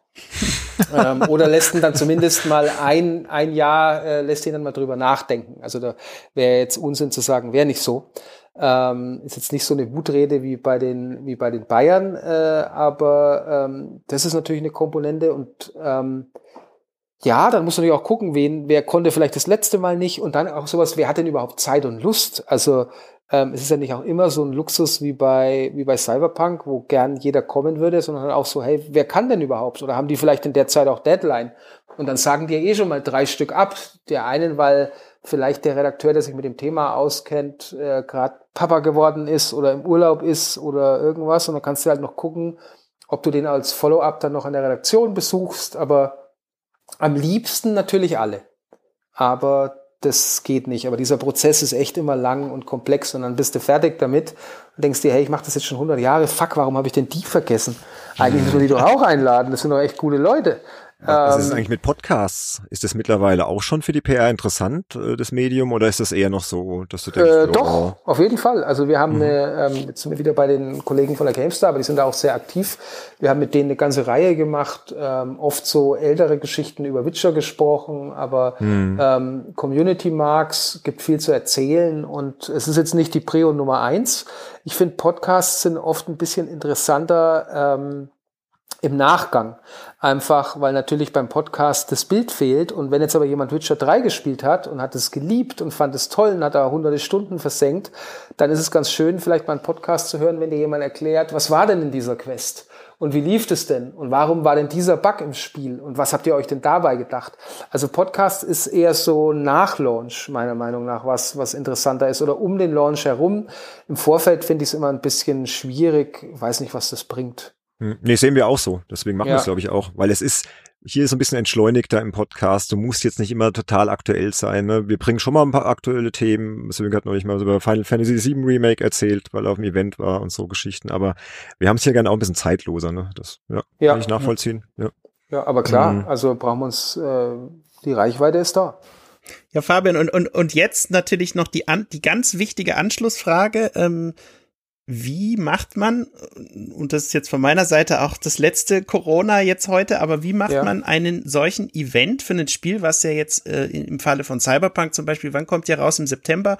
Ähm, wie, wie macht man dazu jetzt ein Event, wenn die Leute gar nicht äh, ihr, ihr, ja, ihre Redaktion oder in dem Fall ihr Homeoffice verlassen können? Wie, wie, ja, wie macht gar man nicht. Das? Gar nicht im Moment. Also das geht einfach nicht. So gesehen, jetzt könnte man sagen, vielleicht würden jetzt alle Cyberpunk kaufen, weil sie gerade zu Hause sind. Aber irgendwelche Previews, Reviews momentan vernünftig zu planen, würde de facto nicht gehen, weil es ist halt, wir haben gesagt, es ist nur ein Videospiel. Ich kann jetzt nicht sagen, verstoß mal gegen äh, die Ausgangsbeschränkungen und komm hier mal vorbei. Wir haben noch ein bisschen Zeit, bis es äh, soweit ist.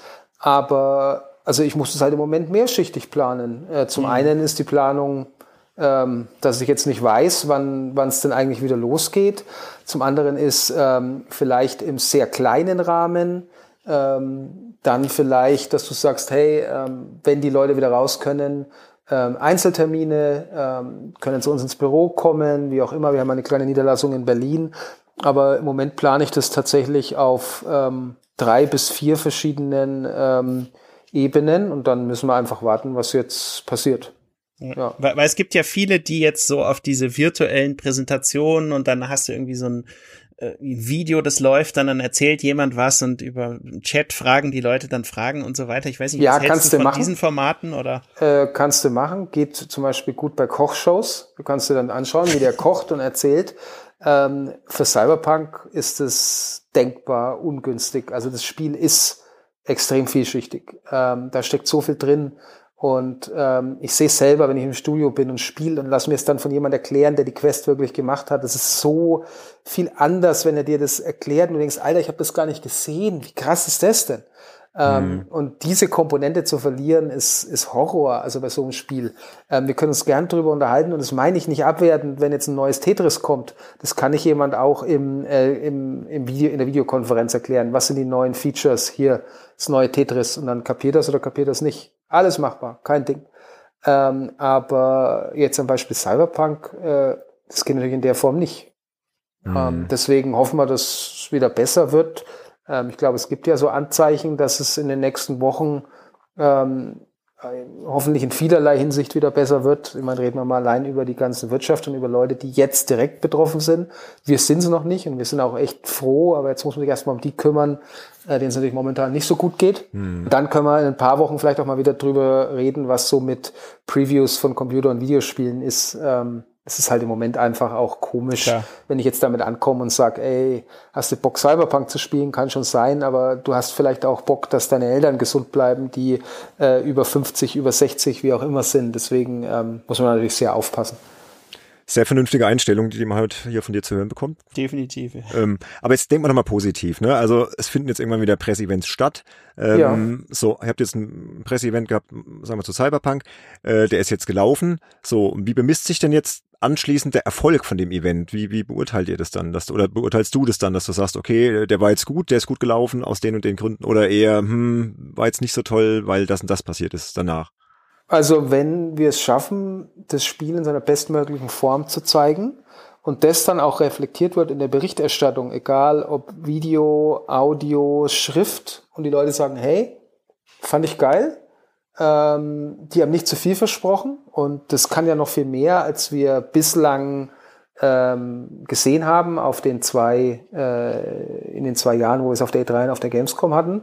Ähm, dann kann man schon sagen, das ist erfolgreich. Also am Beispiel Cyberpunk ist ja so, ähm, dass es viele gibt, die sagen, naja, jetzt schauen wir mal, ob es dann auch wirklich so gut ist und was da wirklich drin steckt. Ähm, und ähm, das dann quasi mal so aus erster Hand zu hören, ähm, wenn das dann in, diesen, in dieser Berichterstattung so rüberkommt, dass es sein, seine Erwartungshaltung erfüllt, ich glaube, dann ist es schon erfolgreich. Wenn du jetzt mhm. ein kleineres Produkt nimmst, dann ist es überhaupt, dass überhaupt drüber berichtet wird, ist dann der ja, Erfolg ja, ja. einfach, dass es Aufmerksamkeit bekommt. Die Aufmerksamkeit haben wir äh, zum Glück schon bei Cyberpunk. Da geht es jetzt mehr so drum, nachzuliefern. So jetzt okay, was, was kannst denn? Ähm, wie groß ist es denn? Ähm, wie komplex ist es denn? Ähm, es hängt also immer stark vom, vom Produkt ab. Aber wenn wir jetzt dieses Beispiel nehmen, das ist dann schon Bereich AAA, dann ist wirklich so, ey, ähm, dann liefert, liefern sie wirklich auch ab. Ähm, mhm. Das ist dann die, die Messlatte, die dann ähm, rauskommen muss. Und ich glaube, da schauen dann auch viele Redakteure drauf, so, ja, was, was steckt denn jetzt dahinter, hinter dem ganzen äh, Hype und Geschrei? Und daran wird's gemessen. Ja, aber Cyberpunk profitiert ja auch, denke ich mal, ungemein von, von The Witcher, ne? von dem ganzen ja. Erfolg der Franchise, oder? Ja, also Vertrauen ist da, aber es ist halt auch nur einmal da. Also mhm. die, ähm, ich glaube, mit Witcher waren alle zufrieden und auch, weil wir es verschoben haben, das war im Nachhinein natürlich sehr gut, die haben alle gesagt, okay, hat sich gelohnt, äh, dass gewartet wurde und deswegen, ähm, es war super, wie wir das Spiel verschoben haben, äh, Cyberpunk mit schweren Herzen, die Reaktionen waren fantastisch, so, ey Leute, verschiebt's doch, ist doch super. Äh, wir warten gern, wir haben bei Witcher auch gewartet. Kein Ding, verschiebt's, es hat mhm. keiner geheult. Ja. Ähm, Warst du da direkt involviert? in die Verschiebung? Ja, also durftest du da so ein bisschen mitsprechen jetzt, jetzt als deutscher äh, Nee, da, da darfst du nicht. Also okay. das, das wird auf einer Studioebene, also ich meine, selbst wenn, kann ich, ich bin nicht in der Entwicklung. Also mhm. ich kann zwar sagen, ja, doof, aber ähm, also ich habe mich aus verschiedenen Gründen, ich habe es eingangs schon mal erwähnt, ähm, darüber gefreut, weil man einfach noch so viel mehr machen kann, weil es dem Spiel zugute kommt. Ähm, und es gibt ja diese Aussage halt, du, du bist halt nur so gut wie dein letztes Spiel. So. Es gibt noch ein Miyamoto-Zitat, das auch ähm, öfter, öfter fällt, das ich natürlich jetzt spontan nicht mehr hinbekomme. Ähm, aber ähm, wir sagen halt auch immer so intern, du wirst halt an deinem letzten Spiel gemessen. Und Witcher 3 war, glaube ich, echt toll und hat viele auch positiv überrascht. Und dann sagt man halt, hey, ähm, wenn wir der Meinung sind, dass ähm, Cyberpunk eine ganze Ecke besser wird, wenn wir uns mehr Zeit nehmen, dann nehmen wir uns die. Und das finde ich erstmal toll. Deswegen habe ich das sehr begrüßt, weil ich weiß halt auch, das sind 500, 600 Leute, die echt was können, richtig gute Leute. Und äh, was glaubst du, was äh, so viele Leute jeden Tag ähm, an Content produzieren und an Ideen haben? Und wenn du denen halt einfach noch ein paar Monate gibst, ähm, das spürst du halt an jeder Ecke. Und immer wenn ich im Studio bin mit so ein paar Wochen Abstand, denke ich mir, ey krass, was sie da wieder gemacht haben. Was ist das denn? Wie abgefahren. Und das fühlt sich jetzt auch besser an und das sieht besser aus. Und deswegen, ich bin, ich bin sehr froh. Es war jetzt nie der Plan, dass es im September kommt, aber ähm, da ist jetzt so viel, was wir jetzt noch machen und zeigen können und verbessern können. Und ähm, dem Studio geht's auch gut. Wir haben jetzt gerade unsere Zahlen für 2019 veröffentlicht und alle sind mega happy und ähm, war eine gute Entscheidung und schön, dass es da keinen Druck gab und nicht aus kommerziellen Gründen gesagt wurde, ey, muss jetzt aber raus. Mhm. Ähm, das wäre, glaube ich, nicht gut gewesen. Und schon hat er uns überzeugt, Sönke, oder? Nee, ich glaube, also, ich habe auch sein Zitat nee, nee, gefunden. Ja, nee, aber was war, ja? Alles ziemlich stimmig, doch, definitiv. Was war das, ja. das Miyamoto-Zitat? Genau, das Miyamoto-Zitat. Ich vermute, ist das, was du meinst. A delayed game is eventually good, a bad game is bad forever. Ist es das? Genau. Hm. Ja, ja, ist so. Ist einfach so. Ja, äh, Nintendo, verschiebt, Nintendo verschiebt auch Spiele, aber ähm, die machen das ähm, intern einfach. Die sind natürlich in Sachen Kommunikation so gut, das kriegen wir nicht mit. So. Ähm, und ähm, die machen auch keine so, ey, das ist aber eigentlich jetzt äh, Mario, nee, bringen wir es raus. Kann auch sein, dass das sich intern mal verschiebt. Ähm, sie machen es nur cleverer. Ähm, und haben sie absolut recht. Also was hilft's denn, wenn du, das war ja das Sonic-Problem. Es kamen einfach ein paar Sonic-Spiele und die waren schlecht. Ey, und wie lang das dauert, bis du wieder Vertrauen in die Marke hast. Und dann gibt's Leute, die wollen selbst Sonic Mania, war absolut fantastisch. Also die mhm. sagen immer noch, ja, Sonic-Spiele, ey, wann war das letzte gute Sonic-Spiel? 1993. Ist natürlich Blödsinn, aber ich weiß schon, wo es herkommt. Ey, und deswegen lieber warten, lieber nicht rausbringen, lieber mal was intern canceln ähm, als ähm, dann äh, dir die ganze Marke oder die ganze Reputation des Studios auf lange Zeit zu ruinieren. Und es gibt ja genug Beispiele in der Branche, wo du sagst, ey, äh, warum? Warum habt ihr das gemacht? Mhm. Warum? Aber klar, wir wissen schon, warum sie das gemacht haben. Ja. Das passt jetzt zu, zu einer Frage, die ich noch äh, mir notiert hatte. Ähm, was war denn bis jetzt so dein peinlichster PR-Moment, den du erlebt hast in deiner ganzen PR-Laufbahn? Äh, Dass du sagst, okay, das ist irgendwie, das habe ich schlecht kommuniziert oder da habe ich irgendwie eine schlechte Präsentation gemacht oder mir ist auf einer Pressetour irgendwas total peinliches Ja, wir hatten, ähm, wir, haben, wir, haben, wir haben ein Sonic-Spiel gezeigt für die PS3 und äh, die interne Preview, die wir hatten, war anders als die Messeversion. In der internen Preview konntest du einfach direkt losspielen.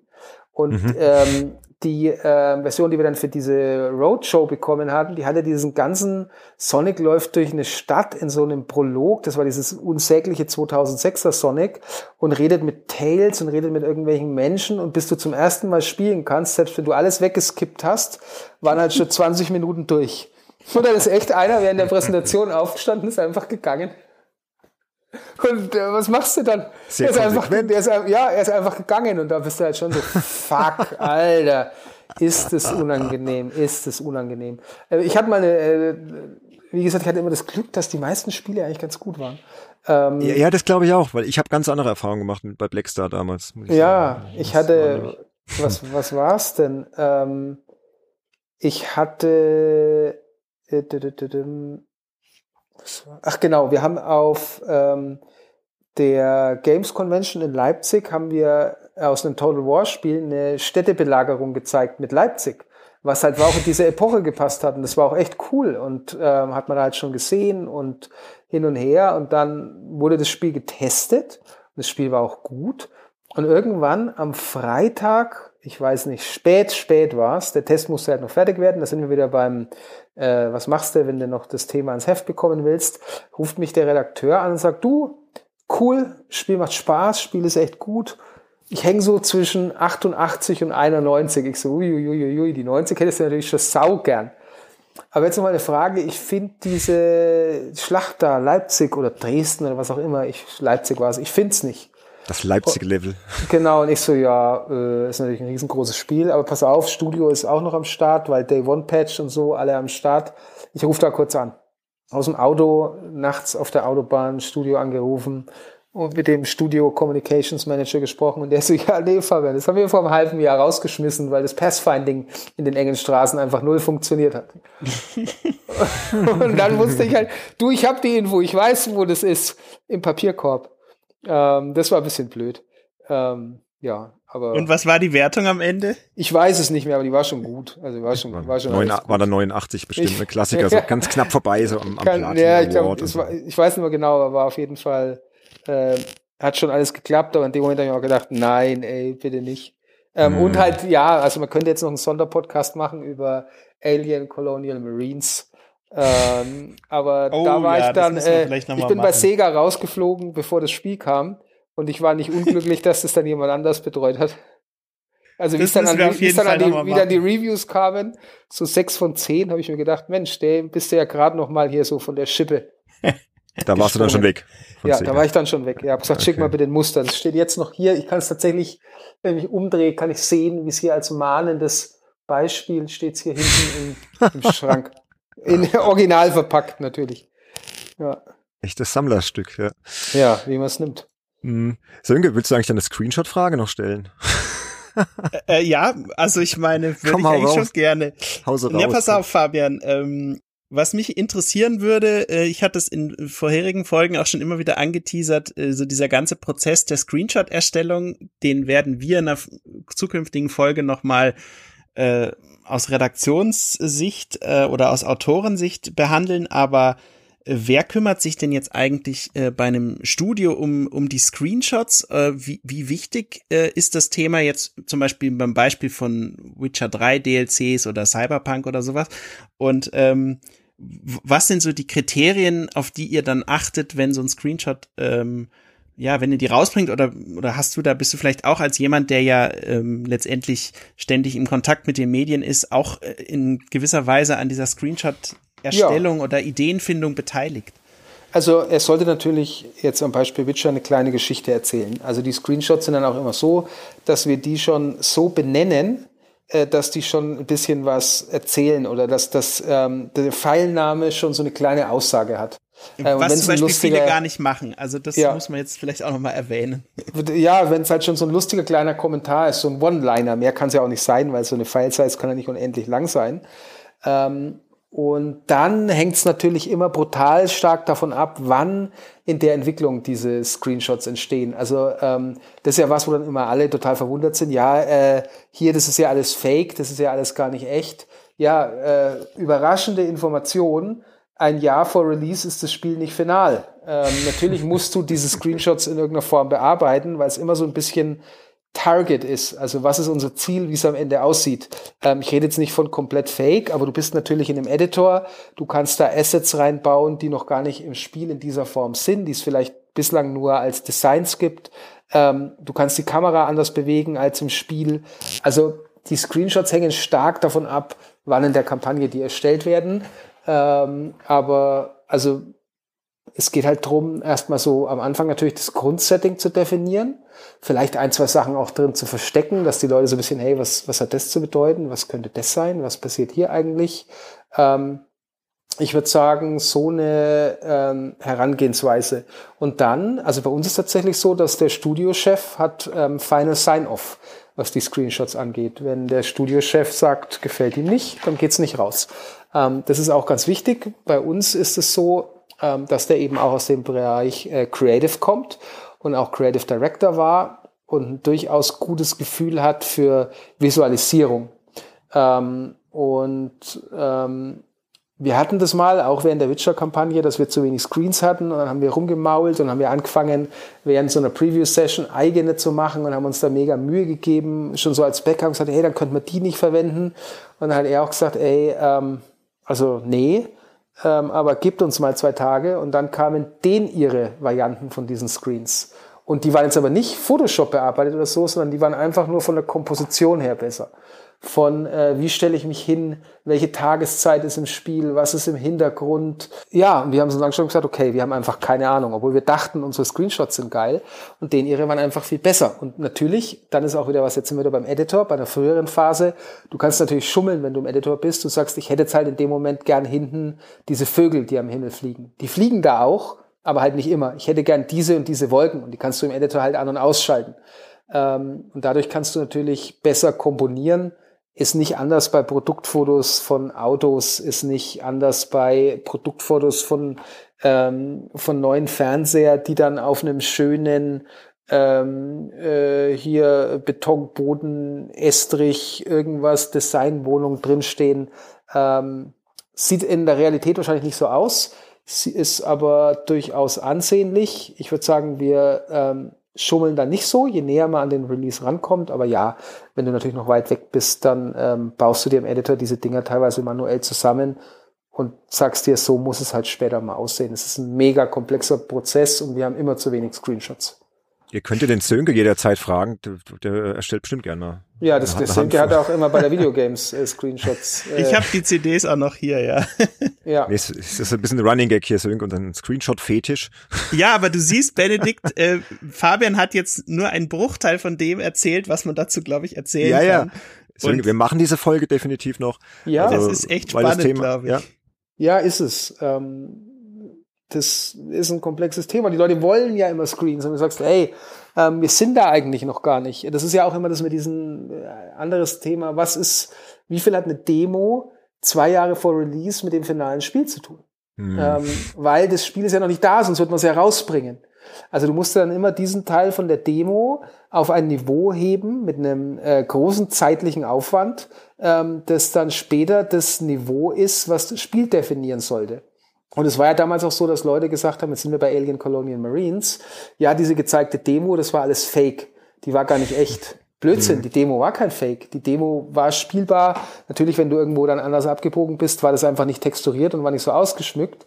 Und diese Qualität war da. Man hat es dann nur nicht geschafft, diese Qualität im ganzen Spiel zu halten. Und dann mhm. sagst du, okay, wir bekommen es nicht hin und dann machen wir alles auf Matsche inklusive der Demo. Aber es gab diese hochwertige Demo und ähm, das Ziel muss es halt immer sein, dass am Schluss alles so aussieht ähm, ja, ist immer eine riesen Herausforderung. Aber wäre es denn nicht fantastisch, wenn der Entwickler jetzt noch mal irgendwie, wenn sozusagen ein paar Jahre noch vergangen sind, zu sagen, okay, wir machen jetzt wirklich, wir bauen das Spiel jetzt wirklich so, wie es damals hätte hätte sein sollen. Das wäre doch wäre doch toll, ja, oder? Also, ja, das wäre einiges wäre toll. ähm, aber dann sind es ja oft so Sachen, also Beispiel Witcher. Ähm, wir hatten diese Diskussion mit dem Downgrade.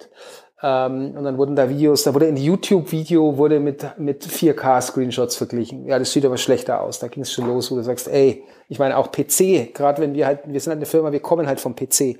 Hängt halt auch von einer fucking GPU ab, wie so ein Ding aussieht. Mhm. Aber egal.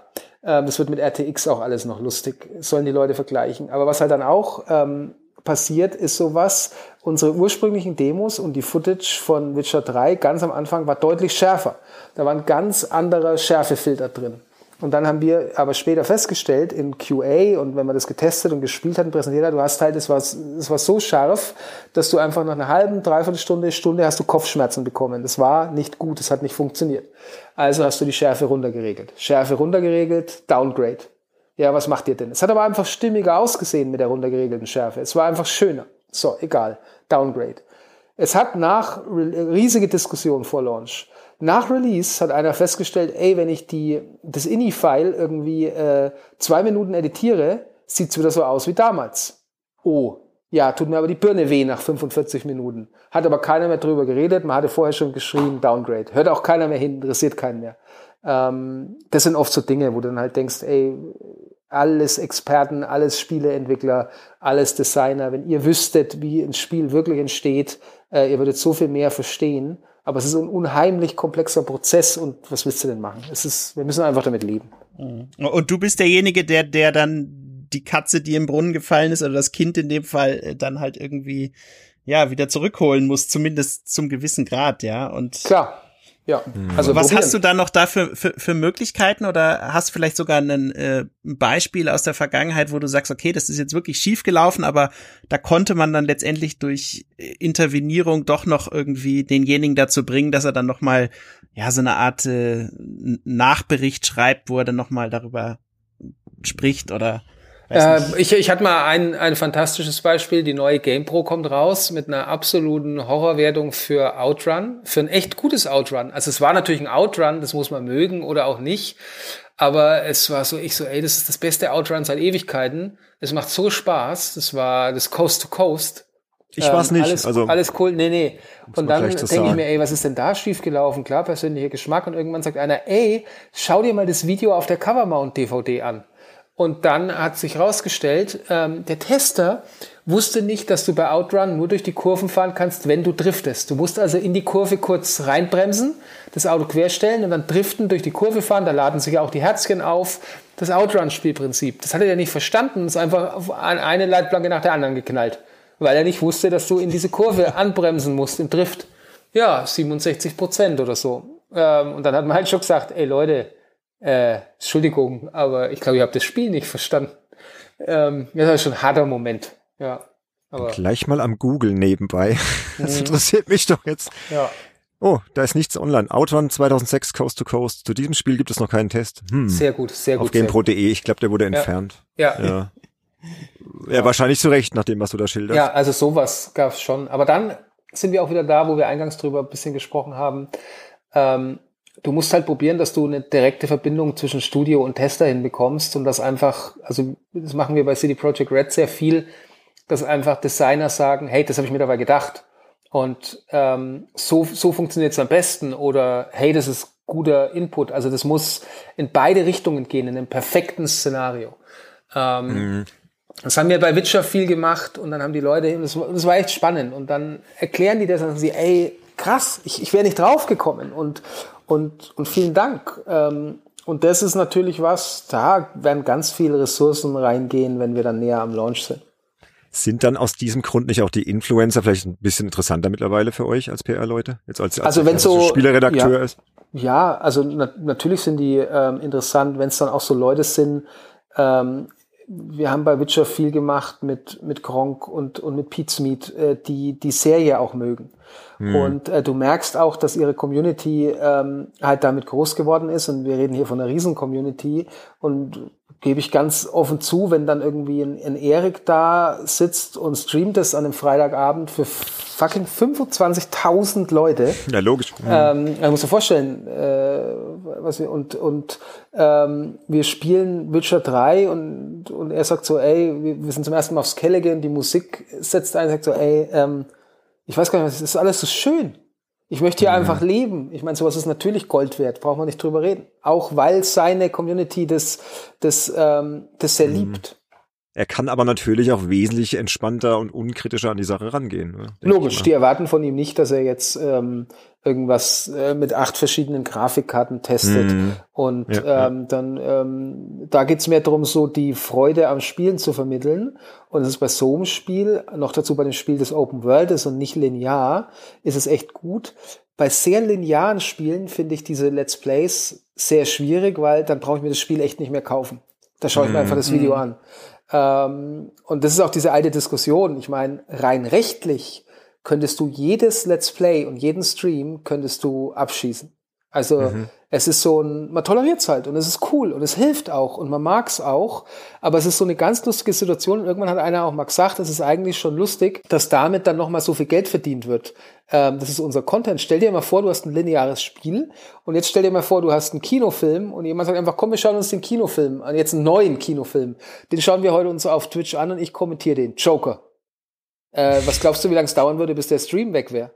Mhm. Ja, ja nämlich vier Sekunden und der Kanal wäre auch gleich weg. Ähm, das heißt, wir haben da so ein bisschen eine Sondersituation, aber ich kann es so sagen, dass mit, mit den Spielen, die wir im Studio haben, funktioniert es toll und es hat uns auch enorm geholfen. Also wir haben viel davon profitiert, einfach ähm, weil sich Leute so positiv äußern und da sind wir auch wieder dabei bei der Verschiebung. Waren ganz viele Leute, ähm, sei es jetzt eben Pizmeet und, und Kronk und alle möglichen, die gesagt haben, ähm, Kedos und, und alle, ähm, hey, ähm, ist okay, wenn es sich verschiebt. Ist kein Problem. Nehmt euch die Zeit. Und natürlich ähm, teilen viele von den ihren Fans und Followern diese Meinung und sagen dann, hey, also wenn der jetzt sagt, nehmt euch die Zeit, dann ja, ist cool. Dann sollen die sich die Zeit nehmen. Der wird schon wissen, über was er da redet, weil ähm, der kennt ja das Studio und der, der streamt diese Spiele. Ähm, das ist brutal wichtig. Ja, das ist auch so Reichweite on top. Also klar haben wir Bekanntheit schon bei ähm, bei ähm, Cyberpunk, hm. aber du willst ja noch mehr erreichen. Und dann hilft sowas schon. Und ich habe mir äh, unter den, den ersten Let's Plays dann, die wir gemacht haben, da war einmal sogar ein Entwickler mit bei Gronk im Stream direkt mit der Philipp. Das war eine super tolle Geschichte. Die haben sich dann da total verquatscht. Ich habe mir alle Kommentare durchgelesen und da waren halt super viele dabei, die gesagt haben, hey, ähm, ich hole mir das jetzt und das finde ich toll und die sind sympathisch und ähm, eigentlich hätte ich nie gedacht, dass ich mir ein Witcher-Spiel kaufe, aber ähm, das ist alles so schön.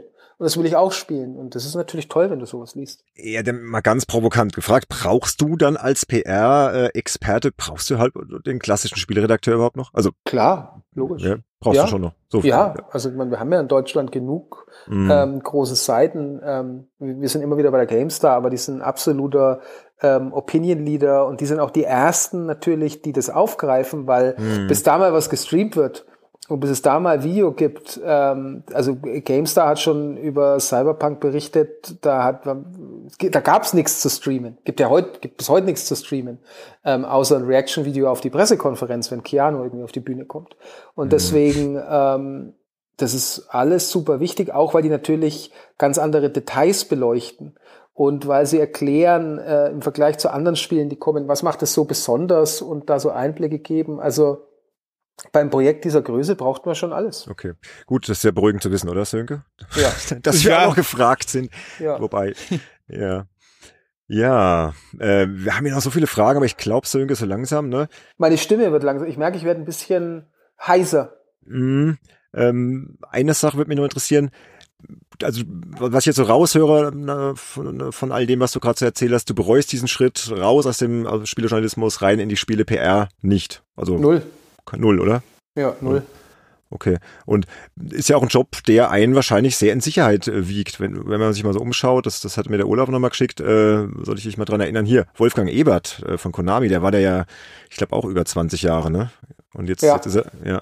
Und ich glaube, der ist auch aus eigenen Stücken da jetzt weg, äh, ja. was ja, was ja zeigt, äh, der hätte da wahrscheinlich auch ewig bleiben können bis zur Rente oder so. Ja. So wie, oder der Harald Ebert, Nintendo. Also das sind ja anscheinend auch Jobs, wo du dann so fest in, in, in Unternehmen da äh, drin bist, ja, dass du dann auch wirklich bis zum also Lebensabend da, da bleiben kannst. Wenn du selber nicht, ähm, wenn du selber nicht verkackst, ja, ich denke schon. Also es kann natürlich immer ähm, passieren, dass ein Unternehmen gekauft wird und fusioniert und man dann einfach sagt, hey, wir haben unsere eigenen Leute und was auch immer. Ähm, hm. Aber auch dann sollte sich was finden und ähm, ich, ich bin schon bei dem Punkt, wo ich sage, gefühlt ist es sicherer. Also ähm, ich glaube, das hat auch eine bisschen eine höhere Wertschätzung. Also du tust dir schwieriger als, ähm, als Redakteur von einer Spielewebsite oder von einem, ähm, von einem Spielemagazin ähm, zu wechseln in eine andere Branche. Das ist nicht einfach. Ähm, da, du bleibst dann wahrscheinlich meistens schon im Bereich Entertainment. Hm. Ähm, aber als äh, in der PR gibt es da tatsächlich mehr Möglichkeiten in der Unternehmenskommunikation. Also dann kannst du auch äh, hier in den, was weiß ich, Bereich äh, Marans, Samsung, Apple. Ich kenne einen Kollege von mir, der war bei Sega PR, der ist danach zu Apple, der ist jetzt bei Facebook. Ähm, Gerade was so Digitales und digitale Kommunikation angeht, ähm, also ich meine, ich wäre äh, super traurig, wenn ich nicht mehr für, für Red arbeiten könnte, aber ich würde mir jetzt keine Sorgen machen, dass ich nicht ähm, was finde. Ich glaube, da hast du es schon schwieriger ähm, als ähm, Spieleredakteur, als, als Journalist. Ähm, hm. Ich finde, dass die Wertschätzung für Journalisten ist ähm, äh, zu gering. Also bin ich, bin ich echt der Meinung, ähm, gerade wenn du jetzt diese ganze Diskussion, wenn du dieses Fach mal aufmachst mit Fake News und was ist guter Journalismus, ähm, das ist eigentlich schade, dass das ähm, inzwischen alles so oder viel davon eben so SEO-basierend ist und ähm, die Kohle muss reinkommen. Ähm, deswegen ähm, echt, man muss dankbar sein für die öffentlichen Rechtlichen, die man hier in Deutschland hat, auch wenn da immer alle jammern, dass die alles zu viel kostet, aber ähm, sowas ist echt Gold wert. Und auch für die freien Journalisten muss man dankbar sein, ne, Sönke? Die unbestechlich, un, unbeirrbar ihren Weg gehen. Naja, ist ja schon so, wir haben ja auch über all die Jahre, wir machen das jetzt schon so lange, auch schon öfter mal überlegt, war das vielleicht nicht der falsche Weg? Hätte man nicht vielleicht rechtzeitig doch auf die PR-Seite gehen sollen? Beziehungsweise ich war ja ein Jahr lang äh, PR-Manager, bin dann wieder zurückgewechselt, weil es mir einfach keinen Spaß gemacht hat.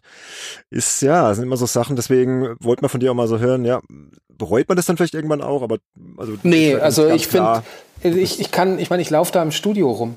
Mhm. Ähm, ich habe Freunde da, ähm, kann ich schon sagen, also mehr als Kollegen und das ist einfach, ich finde es, finde es super spannend. Du bist einfach von Anfang, du, du bist ja schon Monate, in manchen Fällen Jahre, bevor es dann auf äh, der Journalismusseite aufschlägt, bist du schon an so einem Projekt beteiligt. Ja, ja, ich, ich kenne es ja. Bei mir war halt das Problem, ich habe dann so Projekte gehabt wie der Schuh des Manitou, das war so ein, so ein Moorhuhn. Ja.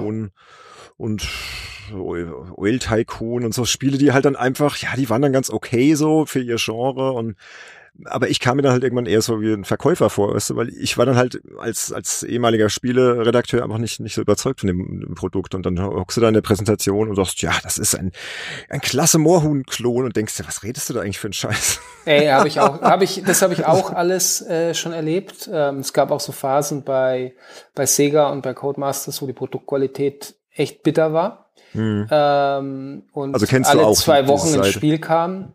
Mhm. Ähm, und das hat mir aber auch echt die, die Augen geöffnet. Und ich weiß auch noch, wie ich ähm, mein Gespräch mit, mit CD Projekt hatte. Und das immer wieder, es ging halt null um Geld. Also es war halt, ähm, es war schon klar, dass Witcher 3 ziemlich abgefahren wird. Und ich kannte Witcher 1 und 2, aber es wusste noch keiner, dass es so gut wird. Aber ich fand das Studio einfach toll und die Art und Weise und dann eben eine eigene Engine zu haben und wie die arbeiten. Und der, der Marcin Nowinski ist einfach ein geiler Typ. Und wir haben uns auch über alles unterhalten und Geld kam dann irgendwie ganz am Ende. Dann habe ich gesagt, ey, ähm, wie cool ist es denn, wenn ich ein gutes Produkt ähm, habe? Äh, es macht meinen Job so viel einfacher. Also ich meine, mhm. jetzt schau dir mal die E3 2018 an mit dem Hack und dann letztes Jahr mit äh, Keanu Reeves. Ähm, also Hey, hm. was, was, was willst du denn mehr? Alle stehen auf und rasten, die Leute rasten aus. Naja, ähm, war so, und ja. das ist einfach, ähm, da, da habe ich sehr viel Glück. Und ähm, ich wollte es aber auch unbedingt eben bei diesem Studio und ähm, dann, dann macht's auch, dann macht's auch Spaß natürlich. Aber auch, wenn das, Glück des, das Glück des Tüchtigen, definitiv. Weiß ich, also hoffentlich ist es hm. so, das würde mich freuen, wenn das natürlich damit reinspielt. Ähm, das eigentliche Meeting war echt äh, so ein bisschen Glück. Also so auf der Koch-Media-Branchenparty leicht angetrunken von jemandem am Arm gepackt worden, der dann gesagt hat, hey, äh, da drüben, ich glaube, die suchen jemand für die PR. Und ich hatte die, die hatten eine Stellenanzeige in irgendwie Gamesmarkt oder IGM in diesen Branchenmagazinen, die ich nicht gesehen habe. Mhm. Ähm, und dann einfach Glück gehabt. Ähm, ja, dass du natürlich dann, ich bin jetzt inzwischen auch schon über sechs Jahre bei, bei dem Studio, ähm, dass es dann so bleibt hat hoffentlich auch was damit zu tun, dass die Leistung stimmt. Aber ja, also ich bin da immer, immer wieder äh, sehr dankbar. Man muss sich nur ab und zu dran erinnern. Das ist ganz wichtig bei allem. Ich, ich glaube, was, was auch noch interessant ist, also es gibt ja auch nicht so viele Pressesprecher, die jetzt so offen, wie du das jetzt hier gerade machen kannst, über alle möglichen Dinge aus ihrem Studio erzählen können. Das gibt ja viele Studios, die die haben da ganz klare Vorgaben, das und das darf er sagen und wenn, dann muss vielleicht dann noch jemand vom Studio zur Sicherheit noch dabei sein, dass, äh, dass da auch wirklich nichts äh, irgendwie falsch rausgegeben wird und das spricht ja eigentlich für das Studio, dass man dir auch die Möglichkeit gibt, jetzt in so einem Podcast wie hier irgendwie zwei Stunden frei von der Leber weg einfach mal zu erzählen, ja? Ja, ich, ja ich ähm, wer weiß, wer da gerade neben dem Fabian sitzt. Ja, wer, wer weiß, äh, wann Pistole ich euch, am Kopf vom Fabian und jetzt noch ein falsches ja, Wort und dann. Wann ich euch anrufe dann und sage, ey, könnt ihr den bitte runternehmen? Es ist schon alles. Nee, also du kriegst natürlich über die Jahre auch ein Gefühl, ähm, über was du reden kannst. Und sicher gab es auch mal Sachen, wo du gesagt hast, hätte ich vielleicht nicht sagen sollen. Aber ähm, das Studio ist da entspannt, trotz der Größe und wir sind ja auch ein börsennotiertes Unternehmen. Ähm, ich habe natürlich schon bewusst jetzt auch mehr über Witcher 3 gesprochen, bei solchen Geschichten, das einfach in der Vergangenheit liegt. Da kannst du jetzt auch einfacher drüber reden.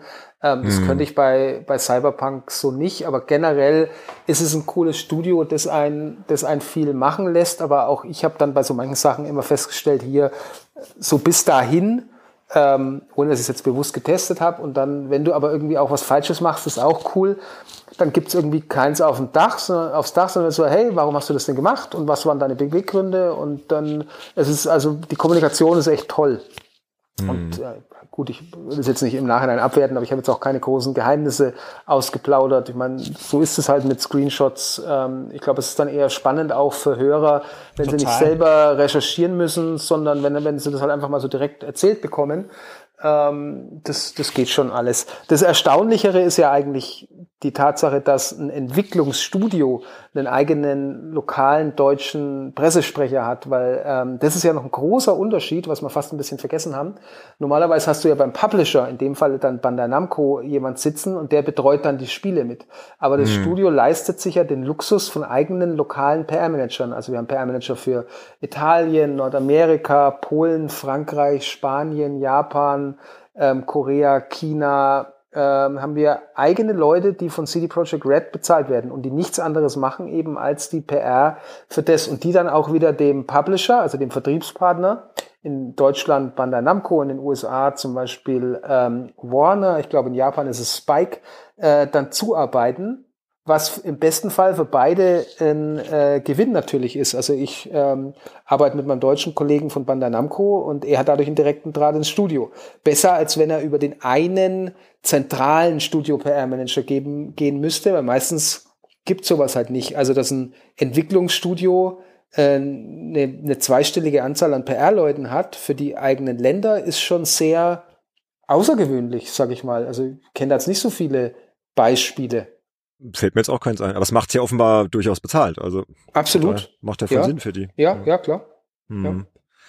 Ja, ähm, schau mal gerade auf die Uhr. Ja, aber ich habe da noch so eine kleine ähm, Sache vorbereitet, die, die ich gerne noch, noch durch, durchziehen möchte. Ähm, mal noch so ein bisschen in den persönlichen Bereich kommen. Wir haben jetzt viel über deine Arbeit gesprochen und so, und noch so ein bisschen über dich als Mensch. Ja, vielleicht ah, noch so, also, so, ja. so zwei, drei Sachen. Ähm, haben noch so ein paar allgemeine Fragen uns aufgeschrieben. Die kommt, die eine kommt vom Olaf.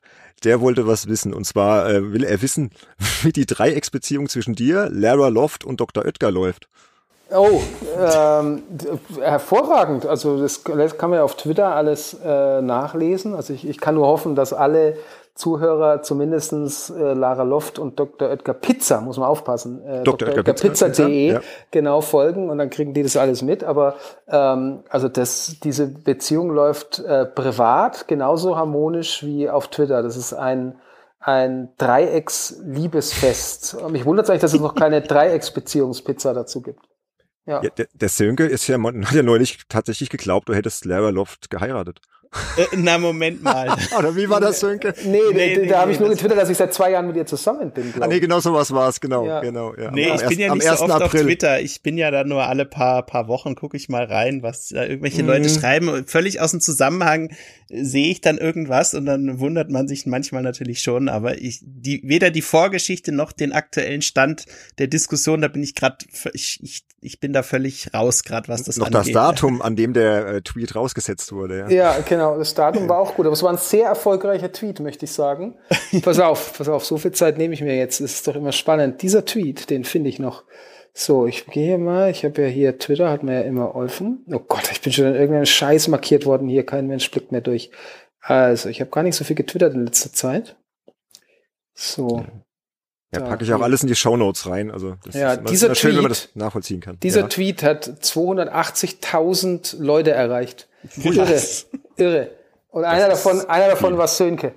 Ja. ja einer davon war Sönke. Ja, also das ist die, April oder so. Das ist die Dreiecksbeziehung. Ähm, Fischstäbchen, Pizza, Lara Loft. Mehr brauchst du im Leben eigentlich fast gar nicht. okay, also läuft gut. Mir nachher noch mal in Ruhe. Es läuft fantastisch, ja. ja. Das ist eine Kombi, okay. die ich jedem empfehlen kann. Gut, dann machen wir weiter mit dem persönlichen äh, Teil äh, von heute. Ähm, hast du sowas wie ein tägliches Ritual? Äh, Pokémon Go. Ja. Das kann ich bestätigen. Ja, ja Pokémon Go. Also ähm, ich weiß nicht, wann ich zum letzten Mal, es gibt ja immer diese, ähm, wir halten dich künstlich im Spiel, drehe einen Stop, fange ein Pokémon, verschicke ein Geschenk, so am Tag, diese Daily äh, Streak. Ich glaube, da habe ich die letzte verpasst vor 20, nee halt, ähm, also da, da bin ich schon dabei. Ähm, ansonsten, nee, ich glaube, ich habe, nee, Ritual habe ich, habe ich nicht. Nee, tatsächlich nicht. Okay. Gibt's Menschen in deinem Leben, vielleicht drei Stück oder so, die dich irgendwie am meisten inspiriert haben und warum? Ähm, naja, ich habe eine ich habe eine große Schwester, ähm, die ist sechs Jahre älter. Mhm. Ähm, das ist natürlich immer super also ohne dass ich jetzt den Vergleich habe, weil ich bin ja nicht als Einzelkind aufgewachsen, aber ähm, ich bin sehr dankbar, dass ich äh, eine ältere oder generell ältere Geschwister, glaube ich, können dir, wenn sie dich nicht die ganze Zeit verprügeln, ähm, sehr helfen, was so Entwicklung angeht und ähm, dass du jemand hast, zu dem du ähm, aufschauen kannst. Ähm, das ist, das ist schon so. Ähm, aber bei mir ist es tatsächlich nur Familie, auch ähm, die Eltern einfach sehr entspannt ähm, bis heute. Also ich habe ja auch Büro und Wohnung, wo ich jetzt auch momentan während der ganzen Corona-Zeit bin in meiner Heimatstadt in Hof. Meine Eltern leben hier auch und ähm, das ist so ein herrlich gutes ähm, äh, Verhältnis. Und dann ähm, auch wieder Familie. Mein Opa äh, mütterlicherseits, der in jungen Jahren in, äh, im Zweiten Weltkrieg war, ähm, in sehr jungen Jahren. Und wenn du dann jemanden, also der ist, er ist vor zwei Jahren verstorben, aber wenn du jemanden hast, der war, der war sehr, sehr klar bis, bis zum Ende, also war, war ganzes Stück über 90, ähm, der dir aus erster Hand, wenn du einen Zeitzeugen hast, sowas erklären kann, was bei allen NTV und sonstigen Dokus und bei allem einfach ich weiß nicht, ist es auch, wenn, wenn, wenn du Farbaufnahmen siehst aus dieser Zeit, es ist einfach so unfassbar weit weg und du fragst dich immer, wie konnte das denn alles sein? Mhm. Ähm, das ist so ein, so ein Privileg, was einen sicher auch prägt, wenn man mal die Möglichkeit hat, jemand direkt zu fragen, der in russischer Kriegsgefangenschaft war, der in Finnland damals mit äh, gekämpft hat und ähm, das ist unheimlich spannend und es, es war dann später so, wie ich größer geworden bin, ähm, hat er mitbekommen, dass ich irgendwie halt übers iPhone und übers Internet Zugriff auf tausende von Sachen habe. Und wir hatten dann, es war nicht oft, es war vielleicht so vier, fünf Mal, dass wir zusammengesessen waren und dann hat er was erzählt, eben vom Krieg und du hast gemerkt, das war bei ihm das Prägendste. Klar, wenn du in dem Alter bist. Also bei Krieg war er dann immer so bei diesen Sachen, und, und, und äh, beim, beim Zweiten Weltkrieg war er so, so hellwach und sehr klar. Das hast du einfach gemerkt. Das hat sein Leben einfach so nachhaltig ähm, beeinflusst. Natürlich ist das jetzt nicht ein positiver Einfluss, aber das kannst du ja nicht mehr ändern. Und dann hat er mir irgendwelche Namen gesagt und dann habe ich die gegoogelt und dann konntest du halt feststellen, dass sein äh, hier der Kompagnonführer, ich kenne mich nicht aus mit die, oder wie man das halt immer nennt, was, was dann aus dem wurde, weil woher soll er es denn wissen? Der Kontakt ist ja dann alles abgebrochen und, hm. ähm, und dann erzählte er was, ey, und dann weiß ich noch, da war dieser Boxkampf und da haben die den Ringrichter K.O. geschlagen. In dem einen Boxkampf. Das ist ja heutzutage, du gibst sowas ein, sagst du, weißt du noch, wie ein Boxer hieß? Und du gibst drei Wörter bei Google ein und dann kommt es raus und dann zeigst du noch das Video und er saß oder hat gesagt, hey, das ist ja verrückt. Und ähm, dann haben wir eben so Bücher bestellt aus dieser damaligen Zeit, die sich dann mit seinem, ich weiß nicht, ob das Heer oder irgendwas oder wo man da halt ist, äh, beschäftigen. Und dann hat er sich das angeschaut und hat das erklärt. Und das ähm, ich weiß nicht, inwiefern das prägend ist, aber das ist krass, wenn du so ähm, die Möglichkeit hast, das mal von dieser Seite äh, so zu sehen, wie schrecklich das alles war und was das alles äh, gemacht hat mit einem mit einem Menschen und, und mit der Familie und was da passiert ist. Und deswegen, ähm, ich glaube, so die prägenden Personen bei mir ist alles Familie, Eltern, Schwester, Opa. Hm, ist doch schön. Ja. Hat, hat dein Opa dir dann auch mal irgendwie einen Rat gegeben, der so für dein Leben prägend war? Irgendwie so einen guten Rat, der dann für dich so ein bisschen dann so, ja, für deinen weiteren Weg so, so äh, Nee, ich habe, äh, komischerweise habe ich von meinen Eltern oder von irgendwie, die haben mir nie so, ein, so einen richtigen Rat gegeben. Ich weiß noch, dass sie am Anfang ein bisschen skeptisch waren, was so Videospiele angeht, aber haben es mir auch nicht verboten. Kenn ich. Ähm, ja. Und waren dann irgendwann ganz froh, wie sie gemerkt haben, am Anfang war immer noch so, naja, vielleicht willst du ja doch noch irgendwie was studieren oder so, weil ich ja eben nur Abi gemacht habe. Und dann irgendwann hast du aber gemerkt, waren sie dann mal ganz happy mit dem. Und dann hat mich irgendwann meine Mama mal in der Tagesschau gesehen für Mario und Sonic bei den Olympischen Winterspielen mit George Hackel und ich habe irgendwas gesagt und mit Hackel George, cool. Ja, und dann dann war das alles okay. Ähm, die ähm, ja, haben mich, haben mich irgendwie immer machen lassen. Und es war eh so eher die Schwester, die ab und zu mal ein bisschen angeeckt ist irgendwie und plötzlich Punk war und dies, das. und deswegen bin ich so unter dem Radar geflogen mit meiner Videospielerei.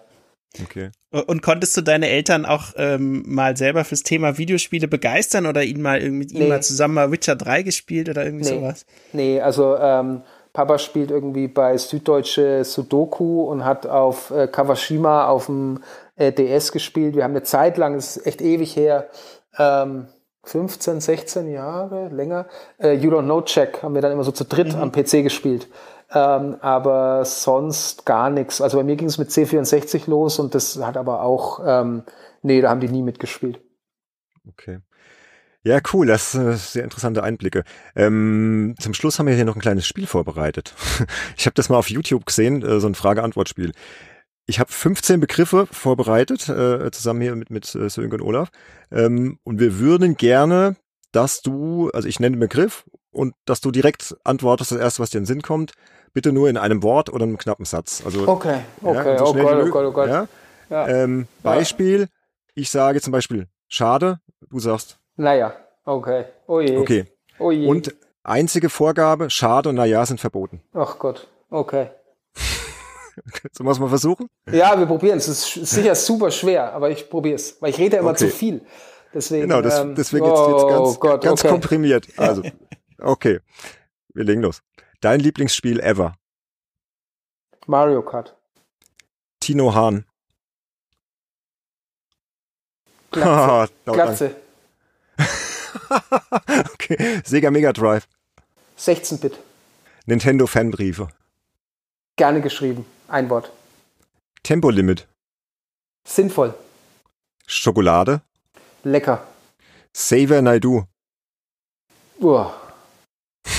yes. Next. ähm, Cyberpunk äh, 2077. September.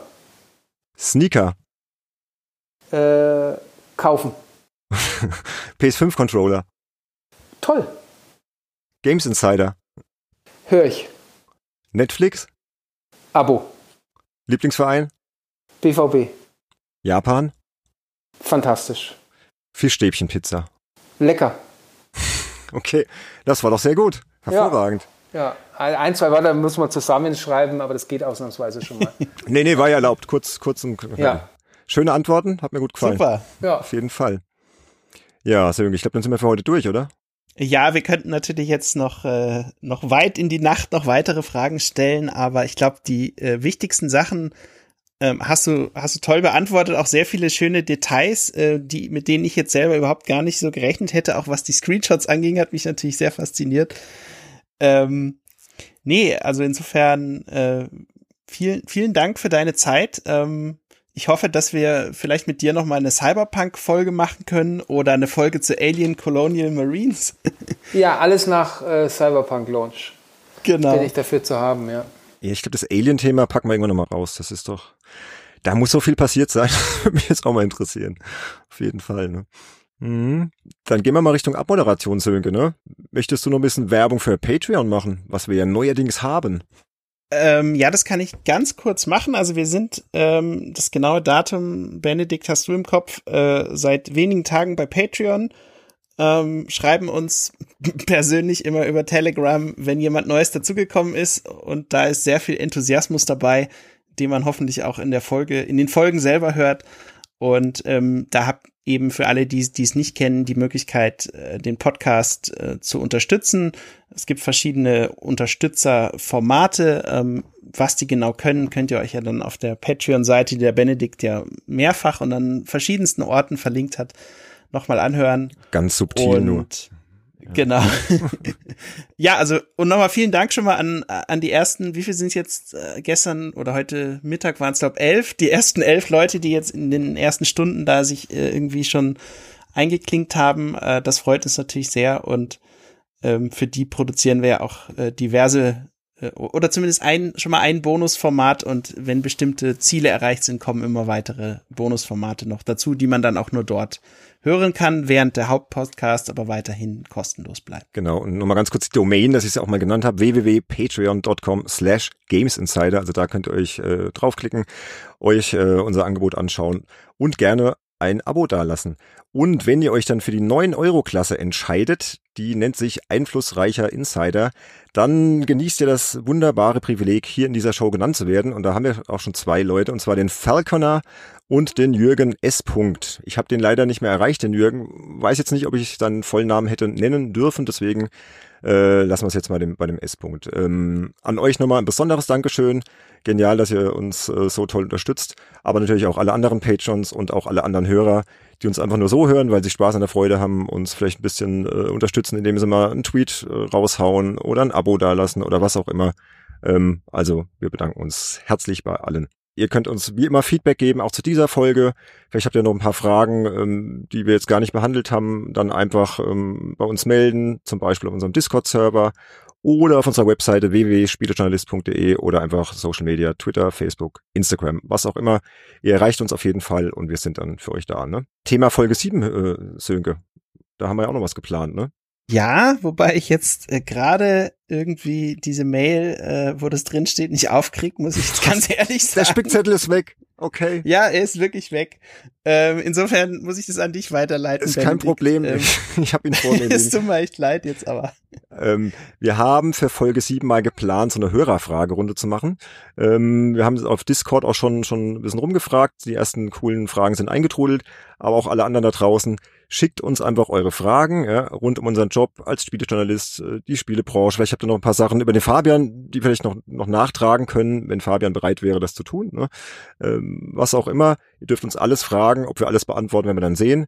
Gerne auch Fragen, die vielleicht ein bisschen mehr in die Tiefe gehen, ähm, wo man auch ein bisschen länger drüber sprechen kann. Auch gern persönliche Fragen über uns, über den, den Zönke, Olaf und mich, Benedikt. Äh, also wirklich so alles, was ihr wissen wollt. Und äh, auch über die genannten Kanäle einfach kontaktieren oder eine Mail schreiben, was auch immer fragt uns und dann werden wir das in der nächsten Folge beantworten. Ne? Cool. Genau. Ich schreibe euch eine Mail. Gerne. Du kannst uns alle fragen. Wie gesagt, mal schauen, ob wir es beantworten. Aber wir sind hier, wie gesagt, äh, ein Explicit-Podcast. Hier kann man über alles sprechen und äh, man darf hier auch fluchen und man darf auch äh, schlimme Wörter sagen, wenn man möchte. Ja, Perfekt. Ich habe mich sehr ähm, zurückgehalten mit den schlimmen Wörtern. Schade, was hättest du denn gerne gesagt? Nee, jetzt hier. jetzt nicht mehr. Okay, gut. Alles klar. Äh, dann Fabian, vielen, vielen ja. Dank. Hat ja, danke für die Zeit. War lustig. Ja, hat sau, saumäßig Spaß ja. gemacht.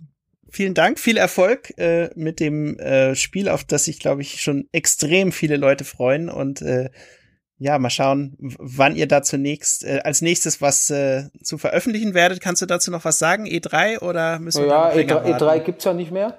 Aber, ja, oder ähm, diese Digital E3. Wird schon jetzt irgendwann mal News geben, denke ich, ja. Also kommt bald, kommt bald was. Ja. Alles klar. Und cool. wie gesagt, vielleicht werden wir auch irgendwann mal einen Podcast nochmal machen über Cyberpunk, wenn es dann soweit ist, aber dann auch, denke eher im Nachgang. Und, ja, ja, wenn wir es alle ordentlich gespielt haben.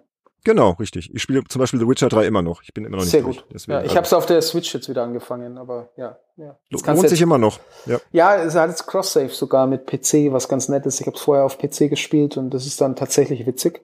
Ähm, ja, auch schon 2015, lang her. Cool. Das heißt, der importiert einfach deinen Spielstand und du spielst an der Stelle weiter. Genau, du kannst hin und her äh, springen ja, zwischen den beiden Plattformen. Cool. Ja. Sehr schön. ja, gut. Noch ein bisschen Werbung gemacht zum Ende.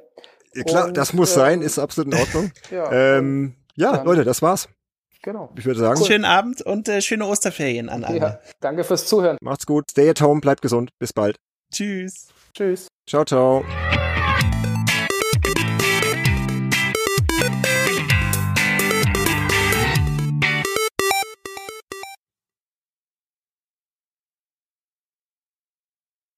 Ah, ihr seid noch da. Das ist gut, äh, denn mich hat der Test zu Adidas Power Soccer 98 vom Fabian nicht losgelassen. Und ich habe das nochmal nachgeschlagen. Also das war in der Fun Generation Ausgabe 798 und der Fabian hat Folgendes in seinem Fazit geschrieben. Das ist so schön, das musste ich einfach nochmal aufnehmen und habe das jetzt hier mal heimlich ja nach dem Abspann reingeschnitten ist. So ein bisschen wie im Kino, ne, wenn die Post-Credit-Szenen kommen, äh, der Abspann läuft und ja, jetzt kommt Fabians Fazit zu Adidas Power Soccer 98. Nach spielerischem Tiefgang sucht man bei Adidas Power Soccer 98 vergeblich. Zwar stehen wie immer unzählige Teams und Spielmodi zur Verfügung, bla bla bla bla bla bla bla bla bla. Doch dieses Blendwerk hält dem Testerauge ebenso lange stand wie Stefan Effenberg den Millionenangeboten aus der Säbener Straße. Angesichts der Qualität anderer Produkte fragt man sich wirklich nach der Existenzberechtigung dieses Machwerks, das sich mit Super Match Soccer einen harten Kampf um die Gurke des Monats lieferte und wegen dem dreisten Remake-Faktor selbst hier den kürzeren zog. So, das war's dann aber wirklich für heute. Macht's gut, haut rein und ciao ciao.